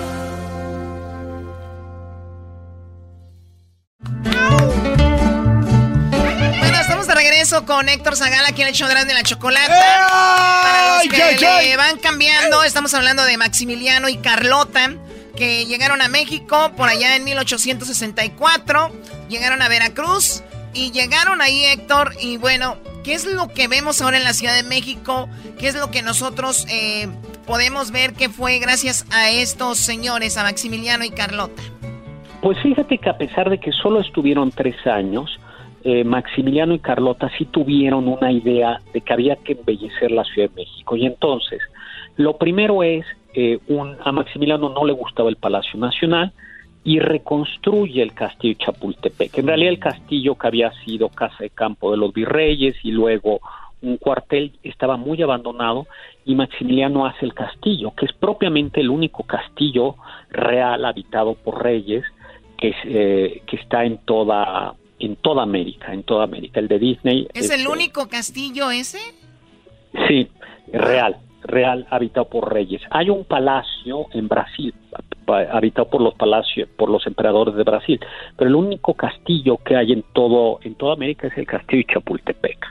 Ah, eh, entonces, eso es muy importante. Y luego, pues como él iba a trabajar Maximiliano diariamente al Palacio Nacional, dijo, tenemos que construir una, una gran avenida en torno a la cual se levanten los grandes edificios, las embajadas, los ministerios, y eso es el Paseo de la Emperatriz. Hoy por hoy se llama eh, el Paseo de la Reforma. Entonces nos damos cuenta, tuvieron buen ojo, porque la imagen que tenemos de la Ciudad de México, la parte más bella y el eje de, es precisamente del castillo al es el y el palacio el palacio de la reforma. Sí lo que lo que eh, ahora vemos que es la imagen de la ciudad y donde está la Diana no está sí la Diana cazadora está el ángel de la independencia la estatua de Colón la glorieta de la Palma. Eso es exactamente lo que pensó y tan le funcionó que hoy por hoy prolongación eh, reforma que va hasta las lomas muy muy arriba sigue teniendo el mismo, el mismo trazado. Oye, y, eh, ahí en el, porque hace poco fuimos, ahorita le vamos a mandar a Luis los videos y fotos que tomamos, fuimos al castillo de Chapultepec, donde nos invitaste, pero lamentablemente no pudimos estar ahí, pero ah, el, el, tenemos un video de una de los, ¿cómo se dice? Carruajes que usaban ellos, que es como, así como parece de oro, ¿no? De, oro. Es de oro, de hecho. ¿no? Y, qué onda? ¿Sí es de verdad el que ellos usaban? Sí. Ellos tenían dos carruajes. El carruaje de diario, que está enfrente, ah. y el carruaje eh, y el carruaje de gala, que está hecho en Italia. Eh, que es este carruaje con unos angelitos dorados, los ah. escudos en rojo. Y la verdad es que sí embelleció muchísimo aquello, ¿no? ¿Qué más trajo Maximiliano? Maximiliano trajo, por ejemplo, algo que poca gente sabe, es que a Maximiliano le gustaba vestirse de charro, mucho. Eh, montaba y montaba bien, y además eh, este, esta imagen del charro con la botonadura de plata, él la usaba y él la perfeccionó. Entonces, en realidad, la versión más refinada del charro, así el charro de gala, parece que se la debemos a Maximiliano. Algo también muy chistoso que le debemos a Maximiliano es la palabra mariachi. Mariachi eh, eh, los franceses que venían apoyando a Maximiliano, cuando veían que había fiestas, había pues esto, eh, tocaban algunos conjuntos, y esos conjuntos tocaban en bodas y decían, ah, son le mariage, en la boda. Y de mariage, ahí vienen los del mariage, y de ahí quedó en, en, en mariachi. Algunos dicen, no está del todo del todo documentado, pero puede ser que la semita y la torta ahogada tiene que ver con Maximiliano y los franceses. Oh ay, ay, La semita poblana. sí, la semita poblana, si nos damos cuenta, es un pan delicioso, pero no es el típico bolillo mexicano. Entonces parece que los franceses cuando luchaban tenían esta costumbre de meterle a un pan medio correosito eh, un fiambre, un jamón, y esto a los poblanos no les gustó y claro le pusimos papaloquelite, unos chilitos en adobo, este y pues a lo mejor no solo jamoncitos, sino una patita de chipotle. Y el virote, la, la palabra virote viene del francés, al parecer es un apellido y también es un pan es un pan europeo, en realidad francés. De, de, hecho, en Monterrey al, al bolillo que conocen le decimos francés. Eh, eh, y, también le dicen así francés en, en Yucatán. El francés es este pan alargado que se come con cochinita pibil o con lechón. Eh, Entonces parece que estas son como... Sí. Héctor, este, ¿y qué hay de cierto de que Carlota, eh, o sea, ellos dos no tenían una buena relación, o sea, no, no se amaban, o sea, nada más estaban juntos como por compromiso, y qué de cierto de que Carlota se fue a acostar con el general que la, que la cuidaba, y Maximiliano se podía jugar escondidas con uno de sus amigos que venían a visitarlo al castillo de Chapultepec, y era homosexual, ¿eso Mira. es verdad? No, a ver, vamos por partes. Entonces, ¿se habían casado por interés? Sí, pero eso era lo normal, ¿no? Lo normal. Lo que sí se sabe es que, sí, o sea, pues así la gente se casaba por, por contrato, ¿no? Y, y se sabe que Maximiliano fue sobre la lana. Dijo, "¿Cuá- ¿cuánto trae eh, Carlota en la dote? Que era un dineral. Lo que sí se sabe es que Maximiliano, poco después de la luna de miel, tenía una enfermedad venérea. No se sabe cuál. Parece que se sacó algo por ahí en Brasil, porque anduvo por Brasil, y que Carlota dijo no más. Sabemos que eh, Maximiliano, no hay ninguna fuente que diga, que diga que tuviera amante masculino. Sí se sabe en cambio, lo único que hay es que tenía un amigo, su amigo de la infancia, Charles de Bombel, y lo único que hace es referirse a él como Charlie y querido Charlie. Más. pu- Ay, Charlie. No, no, ese nombre sí. O sea, era- eran buenos amigos nada más. No, en el siglo XIX la gente se ponía querido tal y tal. Eh, y lo que sí se sabe es que iba a Cuernavaca y ahí tenía un amor, que era Concepción Sedano, que era la hija del... due- eh, tenía un palacio de verano, que era el Jardín Borda, y ahí tenía un, un- y seguramente un hijo con Concepción Sedano, a quien le puso a más se conserva la casa chica, la casa de Olingos, o si van a Cuernavaca es una casita que le hizo a, a su amante.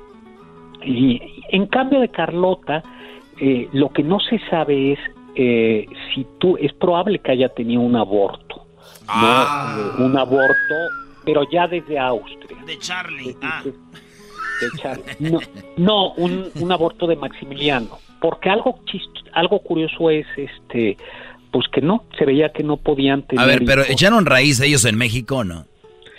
Eh, pues mira, intentaron, pero Carlota, que era como chocolate, eh, como Choco, la, inteligente, decía, mira, por más que te vistas de charro y que comas mole y pulque, siempre vamos a ser extranjeros. Pero sí intentaron. Por ejemplo, el 15 de septiembre celebrado en Dolores Hidalgo se lo debemos a Maximiliano, que intentó, que dio el primer grito y además lo dio en español. Comenzó a aprender español y lo hablaba relativamente bien. El primer museo de arqueología lo hizo propiamente Maximiliano. Comenzó a aprender náhuatl, esto es bien interesante, Maximiliano. Eh, entonces intentaban, vamos a, mm, vamos a decirlo, Carlota, por ejemplo, intentaba que el 16 de septiembre en los banquetes se sirviera comida mexicana. Este, que eso nos parece muy normal, pero en aquella época se servía comida europea. Pero ellos mismos sabían, pues, que por un lado estuvieron muy poco tiempo, eh, pero sabían que eran, que eran extranjeros y, y ambos se daban cuenta que ni los no entendían del todo a los mexicanos, ni los mexicanos los entendían a ellos. Carlota decía, por ejemplo, que las mujeres mexicanas este, eran muy ignorantes, tenían mucho dinero, que no trabajaban, este, la alta sociedad y que era, pero que era muy muy ignorante, que solo Sí, les lo que pasa es que la- las europeas eran influyentes, ¿no? Y Claro. las mexicanas sí muy ricas, mucho dinero, pero eran como la que tenían ahí escondida, ¿no? De repente en, es, en- cual. general. Pero bien, oye, pues ahí está. Wow. Yo no, yo sabía que habían historia. hecho mucho por la Ciudad de México, pero no todo esto. Y un pedacito más de nuestra historia, Maximiliano y Carlota. Y bueno, pues Oye. hay que seguir viendo documentales y ¿sabes qué acabo de hacer? Le, mandé, le mandamos unos videos y unas fotos a Luis para que las postee en las redes sociales y ustedes puedan ver de lo que estamos hablando del castillo de Chapultepec sobre todo. Pues muy bien, y los invito a leer mi novela, Imperio, que es justo los últimos tres días de la vida de Maximiliano de Habsburgo, ¿no? Y si andan por México alguna vez, vengan a ver la obra de teatro Imperio en el Castillo. Pues mi Twitter, arroba chesagal, sagal con Z, y en mi Facebook pongo cosas de estas. Oye, tú, No, donde, donde, va- donde haces tu obra, ¿es ahí donde tocan música también o es otro lugar? Es exactamente ahí, que es la zona que construyó Maximiliano. Ah, Sí, güey, ahí estaban tocando, no te una sinfónica ahí bien chido, güey. Pues sí, la próxima vénganse, ¿eh? Y luego nos vamos a tomar este unos mezcal. pero, lo, pero los pagan ustedes porque me siguen debiendo, no me llegó eh, nunca. El, diablito le han dado como cuatro veces, te le encargo y no te manda nada. El diablito venía siendo como las instituciones de, de, Peña Nieto, todo el dinero para allá y ya no lo repartía, no lo repartía. Eh, pues, ¿qué tal? Señoras, señores, él es Héctor Zagal, la enciclopedia humana. ¡Bravo! Regresamos en el show más chido de las tardes.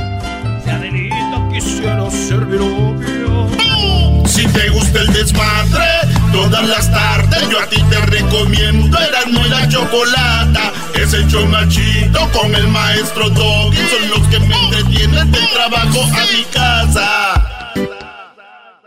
La fiebre del fútbol arranca con la Copa de Oro este 15 de junio. 16 equipos se van a enfrentar en el duelo más intenso del verano. Estados Unidos defenderá su campeonato. La selección mexicana participará en Los Ángeles, en Denver y en Charlotte con el sueño de ganar la Copa de Oro. Y el 25 de junio en el Bank of California Stadium, El Salvador contra Honduras y Jamaica contra Curazao. Los mejores asientos en los mejores partidos están disponibles en goldcup.org. Con ustedes. El que incomoda a los mandilones y las malas mujeres, mejor conocido como el maestro. Aquí está el sensei. Él es el doggy. Muy buenas tardes, Brody. esperemos que hayan tenido un fin de semana largo, eh, pues acogedor, ¿no? Fregón, con madre, con ganas. Y que la hayan pasado muy bien.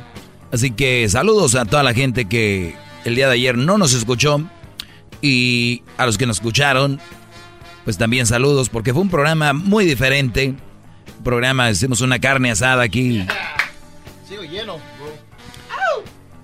Y, pues de verdad que es un poco triste saber que está rodeado de compañeros que pues no saben ni prender el asador. O sea, parte de, del hombre es saber prender un asador. ¿Dónde está escrito? Exacto, no está escrito. Y de ahí ustedes se pueden agarrar los que no saben.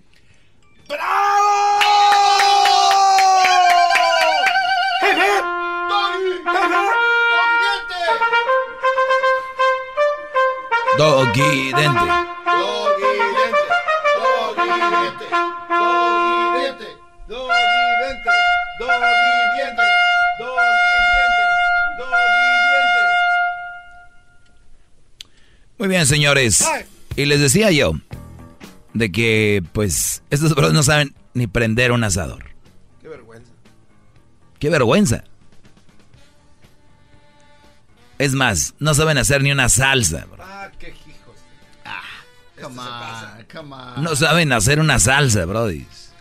Una disculpa, pero tres chilitos que pone en el, en el, en el como nos dijo ayer, no, no significa que sabe hacer una salsa. Ah, hazla tú. Oh.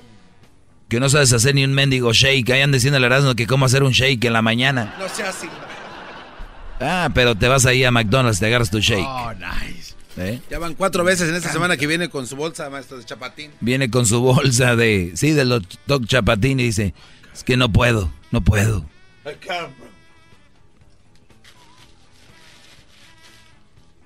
Vamos con el tema del día de hoy. Que por cierto, no es mandilón el saber cocinar. No es mandilón el saber lavar. Porque puede ser que estés viviendo solo y tú puedas hacer todas estas cosas. Lástima los brodis que andan con una mujer y quieren tener vieja porque como no pueden hacer esto, tienen que aguantar a una mujer aunque no la quieran porque si no, ¿quién les va a lavar? ¿Quién les va a planchar? ¿Quién les va a hacer de comer? Y ellas lo dicen.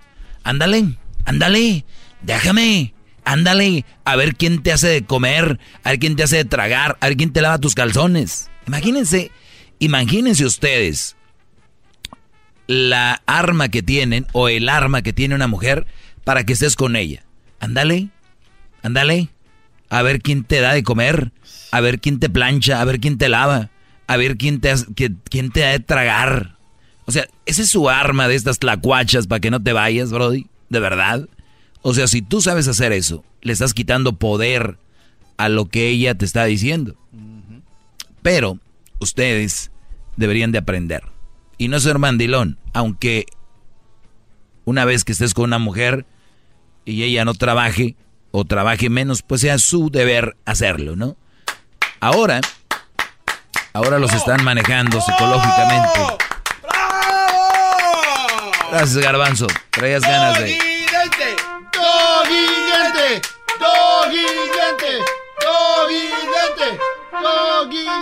Garbanzo, espérame, garbanzo, espérame, garbanzo, espérame. ¿Sabes qué? Mira, y tú ya déjate de, deja de ser el naranjito también de la radio.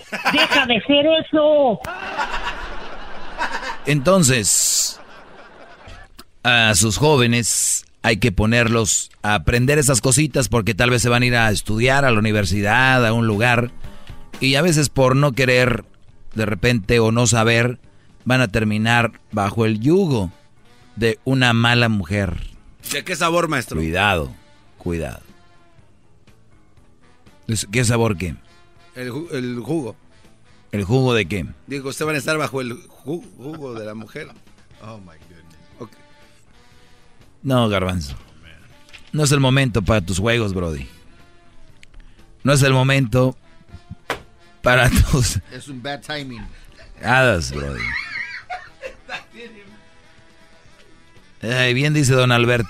Garbanzo, espérame. ¿Sabes qué? Mira, y tú ya déjate de, deja de ser el naranjito también de la radio. Deja de ser eso. El amor verdadero se encuentra entre los 27 y, y 35 años, según un estudio. Uy, ahorita van a empezar, ¿no? Ya sabes que cada quien se acomoda como... No, yo me enamoré desde los 12, yo desde los 13, yo desde los 14 y todavía estamos juntos. Mi pregunta es, ¿tienen hijos? ¿Les dirían ustedes que se enamoren desde los 15? ¿Verdad que no? No. Ahí está, nomás les gusta llevarme la contraria, porque son gente que les gusta llevar la contraria sin fundamentos. ¿Ok? Entonces, si van a empezar a llamar con ese tipo de cosas, si me van a llamar, porque pues yo abro las líneas, cada quien se mata solito y ustedes ya comentan, pero ténganlo muy en claro. Lo que yo hablo aquí es con fundamentos y tendrá otra opinión, pero una sola verdad. ¡Bravo!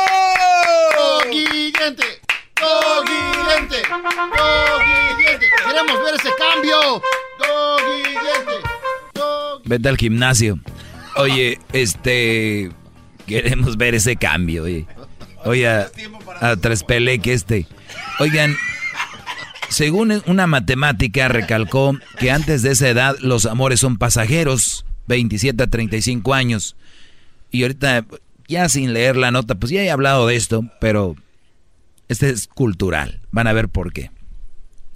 Si antes no, si te sientes desdichada, como que le hablan a la mujer en esta nota, dice, ay, por cierto, estoy leyendo, ya sé que me oigo mal.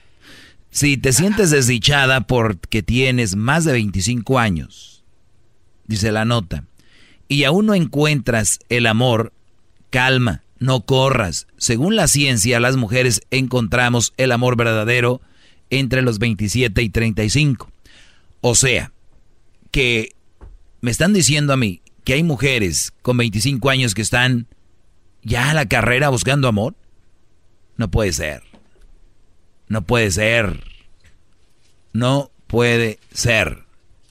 Señores. Bien, sigamos. Las mujeres, dice, como que escribió una mujer, encontramos el amor verdadero entre los 27 y 35 años. Anna Fry es una matemática de la Universidad de Londres que asegura lo antes mencionado. No encontrarás el amor verdadero hasta después de los 27 años. Las personas no encontrarán el amor verdadero con las personas que conocen durante el primer 37% de su vida romántica. O sea, señores, antes de los 25 apenas van 37% de su vida romántica. ¿A qué, edad empieza? Hay que preguntarles. Eso significa que si quieres casarte antes de los 40, no encontrarás tu final feliz con las personas con quien sales desde los 15 o los 27 años. Y aquí tengo, y, y sí, por aquí conozco algunos que empezaron desde antes y su final no ha sido tan feliz. Usar la matemática, creo, la teoría, eh, creo la, la teoría de la palabra óptima. Podemos predecir cuántas posibles parejas tendrás que rechazar antes de encontrar el amor, tu media naranja. En otras palabras, este método te permite saber en qué momento debes dejar de buscar y quedarte con el mejor candidato, aseguró la especialista. Bravo, bravo, maestro. ¿A quién le aplaudes? A usted. ¿Por qué? Porque nos da una información valiosa. Eso sí. Ahorita vamos a ir a las llamadas, ¿eh? Y entonces, dice, por el otro lado, la matemática recomienda usar los primeros amores para crear una expectativa realista de lo que realmente necesitas de un compañero de vida. Después de esta, de esta fase, recién podrás elegir a la persona que sea mejor que cualquiera de tus ex parejas para consolidar una relación. O sea, con, con tener parejas vas creando tú una, un más o menos pues un, un personaje, una personalidad de lo que tú quieres, ¿no? Entonces, de eso es de lo que se trata esta, esta situación. Por lo tanto, cuando tú vayas a elegir a alguien, ya eres más maduro, más madura. Pero bueno, aquí le hablan las mujeres. ah. Vamos, gol. Gol. Gol. Muy bien, cuando usted escuche el gol, solo cuando escuche el gol llama. Voy a tomar yo la llamada 10. Esa llamada ganará 100 dólares. Vamos por ella. La 1, 2 y 3, Tamarindo 4, 5, 6, 7, 8, 9 y llamada número 10. Buenas tardes. Buenas tardes. Bueno. A la 1. Buenas tardes. A las 2. Bueno. Buenas tardes. A las 3. Sí, ¿con, ¿con, quién hablo? Eh, me llamo Carla. Ok, Carla, tranquilízate. Te acabas de ganar 100 dólares y vas a quedar registrada para ver si puedes ganar un viaje a Chicago para que vayas a ver la Copa de Oro tú y una persona más con todo pagado. ¿Cómo ves? ¡Bravo! Muchas gracias. Felicidades. Gracias. ¿De dónde llamas? De Los Ángeles. ¿De qué parte de Los Ángeles? De la ciudad de Pasadena. De Pasadena. Muy bien, no vayas a colgar. ¿Tú ya habías ganado o no? Ah, sí, sí, es la segunda Ah. vez que. Mira, es la segunda vez, igual que la señora de hace rato, así que felicidades y recuerda que en la siguiente hora puedes volver a marcar y volver a ganar suerte para todos. Esto llega a ustedes gracias a Anitza. ¿Cuál ha sido su pretexto para no abrocharse el cinturón de seguridad? Pues que les aprieta, que les arruga la ropa, que no van muy lejos, señores. No son buenas excusas. Es más, no hay excusa ni pretexto que valga su vida y además es la ley. La policía está multando a quienes no lleven abrochado el cinturón de seguridad. Abrochado o serás multado. Ya regresamos con más.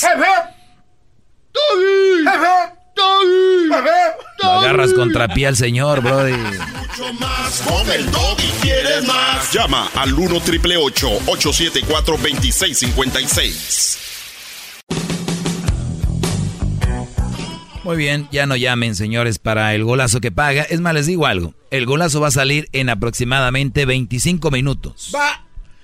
En 25 minutos va a salir el golazo que paga. Yo solamente les digo, porque yo no los engaño, como la Choco y Erasmo dicen, ay, a ver a qué horas. Yo sí les digo. En 25 minutos sale. Este cuate. Yo no los engaño.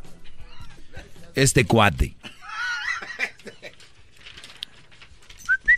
Oiga, maestro, solo un apunte rápido de lo que leyó hace ratito. No, no he terminado, pero dale. Ah. He escuchado muchas mujeres que a la edad de 26 años empiezan a escuchar la musiquita del juego Mario Bros. Ya cuando se está acabando, la rapidita. Porque dicen que ya se les está yendo el tren. A ver, da, da bien información. ¿Sí ven la diferencia entre gente que habla lo tonto? A ver, ¿cuál es la canción rapidita? Una, una, la de Mario Bros. De que usted no ha jugado Mario Brothers. Está la de la estrella donde van rápido. Ti, tiri, tiri, ti, ti. Esa. Esa no es. Esa musiquita rapidita. Esa no es. Entonces, ¿cuál? Es cuando ya se va a acabar el tiempo para que llegues al final del... Ya ponen una canción Esa que es, es, diferente. es la que yo quise decir. Entonces muchas mujeres dicen que a cierta edad, después de los 26, empiezan en su mente a escuchar esa musiquita. ¿Está bien? Lo que dice su noticia. ¿No está bien? ¿Deberían de preocuparse, maestro? Pues depen- depende cuál sea su meta. No entiendo. O sea, hay mujeres que quieren prepararse, que estar más maduras, quieren, quieren ofrecerle algo a sus hijos, porque son muy buenas. Yo quiero cinco.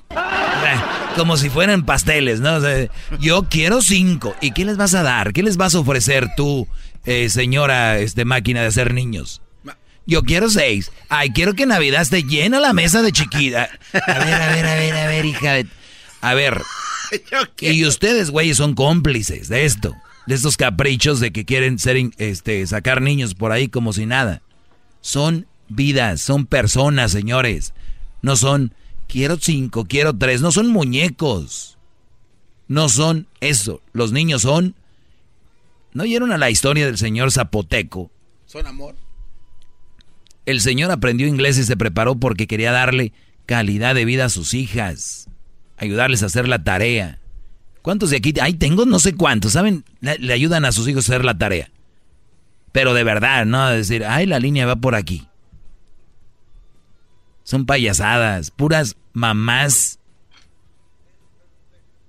sin compromiso de dejar buenos hijos a la tierra. Así de fácil. Están esperando a que el niño, están esperando a que la niña trabaje para que les ayude. Bautíceme de una vez. Están esperando a que los hijos crezcan para que les ayuden. ¿Qué va? O sea, ahorita regresamos. ya. Más, más, mucho más. Bautíceme, profeta. ¿Quieres más? Llama al 1 triple 874 2656.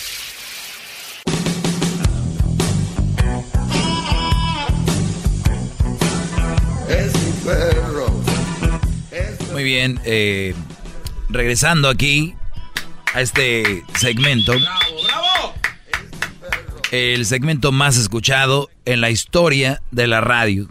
¿Sí? De la historia, se han de imaginar ustedes qué feliz me siento con sus llamadas, aunque no estén de acuerdo conmigo, son parte de este fenómeno llamado el doggy. ¡Bravo! ¡Doggy diente! ¡Doggy diente! ¡Doggy diente! ¡Doggy diente! ¿Cómo que diente? Pero bien, vamos por las llamadas. Eh, vamos con quien hace este programa ser tan grande. Vamos con eh, Puerto Puertorro, ¿se llama? ¿Sí? ¿Así? Puertorro, buenas tardes. Sí. Eh, saludos a todo el mundo en cabina. Saludos, eh, Eh, brother, saluden. Yo he aprendido mucho de la cultura mexicana con ustedes. Y soy puertorriqueño y funcionamos más o menos iguales, pero tiene sus detalles. Oiga, eh, para no salirme del tema, quería decirle que estoy hablando con el cura de mi parroquia, a ver si se utiliza de su programa como requisito para casarse. Deberían. que después no digan que para que no digan que no se les advirtió por lo menos unos por lo menos unos 30 capítulos en el podcast y traer la evidencia y a lo, a lo mejor no cambien de, de pensamiento ahí como como tu compañero que no cambia ni aprende pero Oye, Brody, se les eh, advirtió tú, tú, Puertorro, es verdad, Puerto Rico y México hay muchas cosas muy similares y en el boxeo es donde más somos muy parecidos. Parecemos. Sí, oye, pero ¿sabes qué? Yo el otro día lo hablaba, Puertorro, de que sería muy fregón que me soltaran a todos los que se van a casar ahí en la iglesia, pero tú sabes que en la iglesia ya les dan pláticas, pero les dan pláticas, pero son pláticas que como son pláticas muy no son pláticas para hacerlo reflexionar de verdad. Y otra cosa te digo a ti, cuando una persona ya está enamorada, que ya llega ahí a las pláticas, ya no hay forma, ya, ya no te oyen. Mira, tú les puedes dar una hora, una hora de decir, miren muchachos, la cosa está así, así, y ellos no están pensando en lo que le estás diciendo, ellos están pensando en cuándo va a ser la boda, eh, cómo va a estar el pastel, el, si la banda va a llegar. A ti te están mandando a la fregada, los que van a las pláticas de la iglesia van nada más para cumplir el protocolo, a eso van. ¿Se acuerdan de Dios? Exacto. Pues gracias, era mi comentario y muy muy bueno su programa. Gracias, Brody. Saludos a la gente de Puerto Rico. Diles a tus amigos allá en Puerto Rico que escuchen el podcast para que se vayan instruyendo y no vayan a caer ahí como algunos. Juan, buenas tardes. Buenas tardes, David, ¿cómo estás? Bien, Brody, gracias. Adelante. Gracias. Me, tengo que decir al bando que contestó el teléfono que le engañé, pero en realidad yo me siento contento escuchándote cada día porque por dos cosas. Una por el garbanzo y el otro por la bola de borreos que te hablan. ¡Bravo! Me Gracias, hace, me hace sentir súper inteligente, ¿sabes? Y, y tus consejos, no es- o sea, nunca has dicho ni una vez que la mujer es mala porque tiene niños. Simplemente es un mal partido. Un mal partido no, no significa que generalmente sea mala, pero es el problema que llevas con, el- con la carga. O sea, tú, tú se lo repites, se lo repites y, y lo pones de una manera bien simple. Nada más es de usar el sentido común, pero es lo que más les falta. Oiga, maestro, con todo respeto, yo tomé la llamada de Juan. A usted, a tú la tomaste. Yo, yo la tomé y, y entró muy salsita diciendo que. que deje, déjele, le- deja, pongo a este estúpido, a este imbécil que está en el, al aire hablando, maldito pelón, hasta que alguien le dé un buen argumento. Y ahorita viene a sacarle, como niña. Ay, yo siempre lo ayudo. ¿Por, por qué le sacan? ¿Por qué le sacas, Juan? ¿Por qué no, por qué no sostienes tu ha- hablas hablas de que, te- eres hombre y no sostienes tu palabra, no tienes palabra, Juan? Yo, yo aquí, a ver, dime, a ver, aquí estoy, aquí estoy de frente, dímelo, a ver, tú y yo vamos a platicar de eso, a ver, dímelo, échale, échale, adelante, a ver, ¿por qué no eres lo suficientemente hombre para aceptar que dijiste que era un imbécil este cuate que está enfrente de mí, que es un estúpido, que no sabe de lo que dice y que lo vas a poner en su lugar? ¿Te hacen falta más gengues o qué? Así le deberías de hablar a Erika, güey. No lo dije. No lo sostengo porque no lo dije. lo que va, y mentiroso aparte. El mentiroso eres tú, Garbanzo. No, ya este te con- cuate- Garbanzo, le estás aumentando, bro. ya este- te conozco. No, ese güey te dijo, este imbécil que, está, que, que le dicen el doggy. A mí. No, al vecino, pues claro. Y ahora viene a negarlo. No, Pero bien, te agradezco, Juan. Gracias por la llamada. O sea que. No, le digo bien feo, maestro. Yo sentí No, bien. yo sé. Las llamadas que están ahorita. Acuérdense que no llamen para el golazo. Eso va a salir en, en unos 15 minutos. Da, No llamen para el golazo. No se hagan los vivos. Porque nadie les va a contestar para eso. Nice, sí se habla. Y la otra es, yo entiendo a veces a mujeres y hombres que llaman y dicen, lo voy a poner en su lugar. Y entra la llamada y desde que entra, desde que les contesta aquel, el hueco aquel, y contesta, bueno, desde ahí, desde ahí ya sienten quisquilleo en la palma. O sea, sí le, le- le sacan, maestro. Sí, entonces, no, ese es el primer paso, Ah. que les conteste, ahí entró. El otro es cuando ahorita vas a ir al aire. Ahí cuando los ya. pasan al aire, bueno, les contesto yo y, y- y ya cambian todo. Los entiendo, porque es muy raro que encuentren una persona que les hable las cosas como son. Y cuando lo tienen enfrente, pues con argumentos, ¿cómo le, ¿qué le debates? Ah, Alex, Alex, Alex, buenas tardes. Buenas tardes, señor. Mucho gusto en conocerlo. Igualmente, no nos Ya, conocemos, usted. pero adelante. Ya, Ah, mi pregunta es bien fácil. Ah, yo sé que está ocupado todo eso. Ah, escucho su programa mucho, I mean, pretty much every day. Um, mi pregunta es esto. Yo he estado casado por, um, va para 13 años y um, todo el tiempo ha sido entre ah, ah, parar y regresar, parar y regresar con, um, con el matrimonio. So, ahorita estamos... O sea, una relación muy Eh, conflictiva. Muy conflictiva, exactamente. So, mi pregunta es, I mean, um, es, es como que um,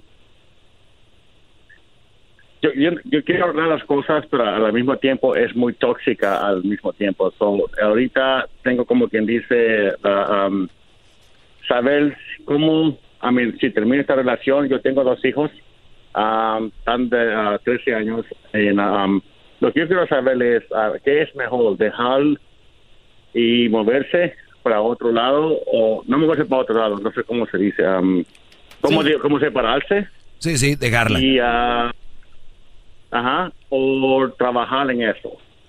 ¿Cuánto, Es una relación cuán- cuánto- cuántas, una relación conflictiva, tóxica, ¿cuántas veces se han separado ya? ¿Cuántas veces se han... eh, eh, Dos veces. ¿Cuántas? Dos veces. Dos veces. Muy bien.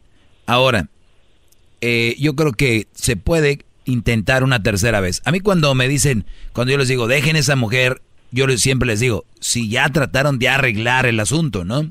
Ahora, si ya intentaste dos veces, tú tienes que hablar con ella y decirle que es por el bien de tus hijos, que tienen una edad muy, acuérdate, esa es la edad muy, muy, este, importante, donde tienes que, tienen, tienen que ver un buen, tienen que ver un buen ejemplo. Y aquí es cuando la gente se me hace, se me hace muy triste y la gente es muy tonta cuando te dice, pues, ¿cómo me voy a separar de mi mujer si estoy ahí por los hijos? Espérate, la idea no es si estás ahí por los hijos, la idea es cómo estás. O sea, estás con una relación tóxica, conflictiva, de peleas, mejor no estés. Es un mal ejemplo para tus hijos. Si es una relación estable y es buena, ahí es donde se recomienda estar con los hijos. No es, es que no me voy a separar por mis hijos. No, les estás cometiendo un daño peor a que no estés. Porque muchas relaciones, aunque ustedes no lo crean, y les voy a dar un ejemplo que así rápido, Lucero y Mijares ellos lo dijeron, más vale separarnos a la buena y que nuestros hijos vean un buen ejemplo. De hecho, él se fue a vivir cerca de, ella y para estar con los, con los chavos. Que los vieran peleando. Y nada más menciono a alguien por decir. ¿Y, qué pasa? Que si tú estás con, con esta relación tóxica y peleando, sí le dirías lo que te estoy diciendo, mira, una más y no, no nos conviene porque los hijos están viendo esto. Yo, si fuera tú, es ya no estuviera ahí, porque una relación conflictiva y tóxica es tú dijiste, no tú dijiste, tú hiciste, no tú hiciste, y no sé qué, y nunca llegan a un final y siempre los dos quieren tener la razón y no sé cuáles sean los rollos.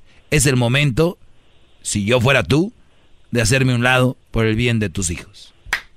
¡Bravo! ¡Bravo! ¡Bravo! ¡Hip, hip! Gracias a usted, señor, y al señor este que está gritando ahí. gracias. Oiga, maestro, ahorita con el ejemplo que nos acaba de dar bien inteligentemente, yo siempre me he preguntado si eso le pasó al soldado del amor, ¿qué se espera uno? Muy buen chiste, Garbanzo, ya de los chistes eh, desde antes de que se, se divorciaran ya era. ¿Cómo sabes que es un chavo ruco? Porque todos le entendieron a ese chiste los chavos rucos solamente. El joven Daniel. 46 años y andas ahí con... que, ¿Cuántos? qué bonitos videos pone en sus redes. Qué bueno que te gustan. Qué hermoso. Adrián, buenas tardes. Buenas tardes, maestro. Estoy hincado mirando hacia el cielo, imaginando que su mano está en diferente, maestro. ¡Bravo, bravo! Oiga, maestro, este, un par de comentarios rápido. Eh, la otra vez, eh, este, un Brody pues le decía que usted no tenía la experiencia con las relaciones y que por eso su relación había fracasado. Entonces, para mí, yo como alguna, eh, pongo, un ejemplo para usted, que yo creo que usted tiene experiencia, es como una pelea con el Canelo y Mayweather. Para mí usted es el Mayweather en el sentido de que tiene la experiencia de cuándo, sabe cuándo atacar, sabe cuándo hacerse para atrás, sabe cuándo moverse en ese sentido, usted en una relación sabe cuándo entrar a esa relación, sabe cuándo no, sabe cuándo alejarse y sabe cuándo es bueno o malo, maestro. Claro, las relaciones son para la gente inteligente, Brody. Y, y, eso que acabas de decir es un buen ejemplo. Mira, por ejemplo, en una relación hay muchos que se creen muy machos. Entonces se meten a la relación y, y es muy tóxica, conflictiva, como dijo el Brody hace rato. Y en vez de decir, ¿sabes qué? Esto no se puede y es por el bien de los dos. Y entonces, ¿qué va a decir la mujer? Ah, qué poco hombre, te fuiste. Y entonces los mensos caen en ese juego y dicen, no, tiene razón, no puedo salirme de esta pelea. Y caen, caen en una pelea, en una relación ghetto, en una relación chafa, de esas relaciones piratonas. Entonces entran al juego y pierden. Y yo, si salgo antes, gano.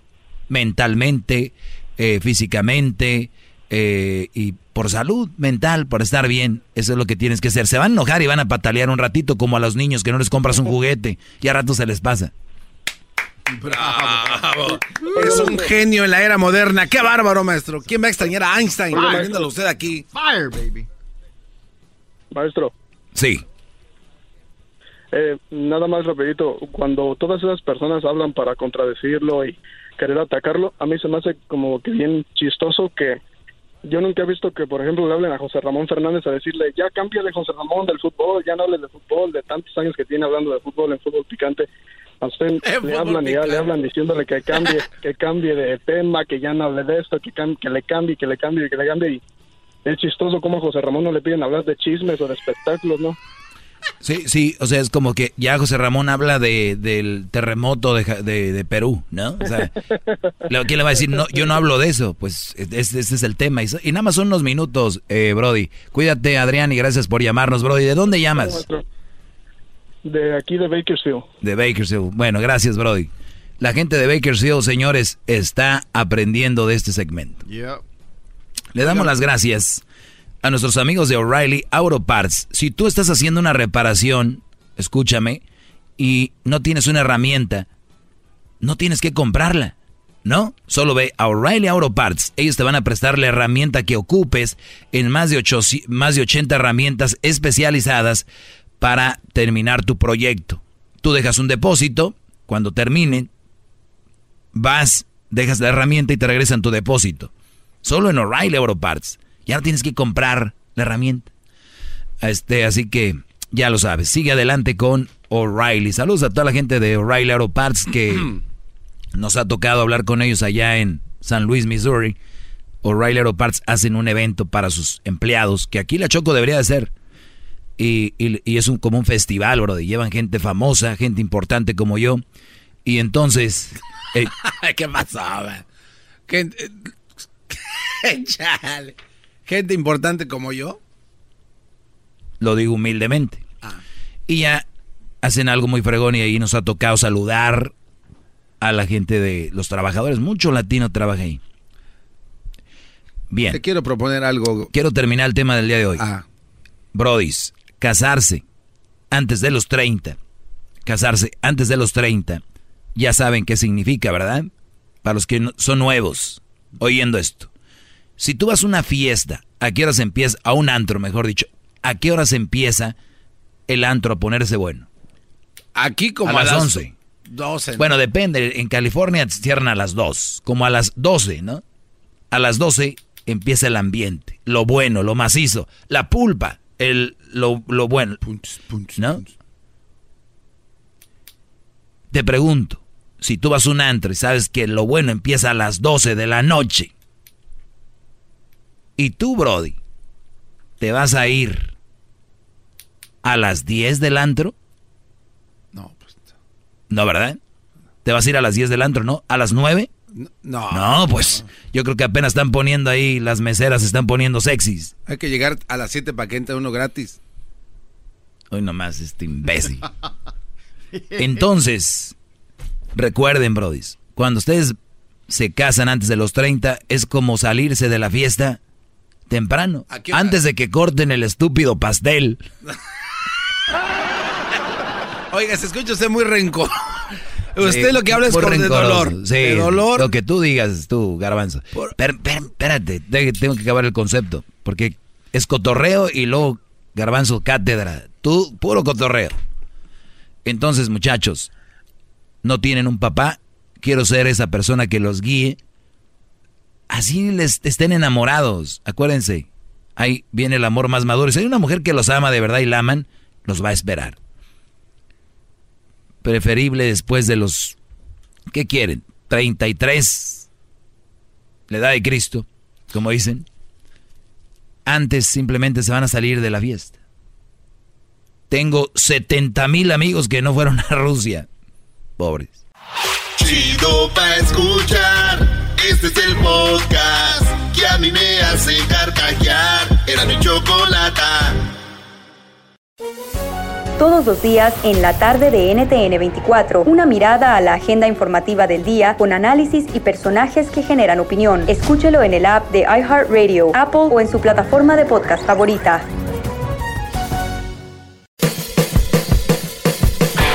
Hola, soy Luis Jiménez. Y yo soy Spirit. Invitándolos a que nos escuchen en el podcast. El show donde lo más serio es el relajo. sí, señor. Para más información, vaya a luisimenez.com y también recuerde que puede escuchar shows nuevos del podcast los lunes y jueves y también el resto de la semana nuestros throwback episodes. Búsquenos en Apple Podcast, Google Play, Spotify, iHeart y Revolver Podcast.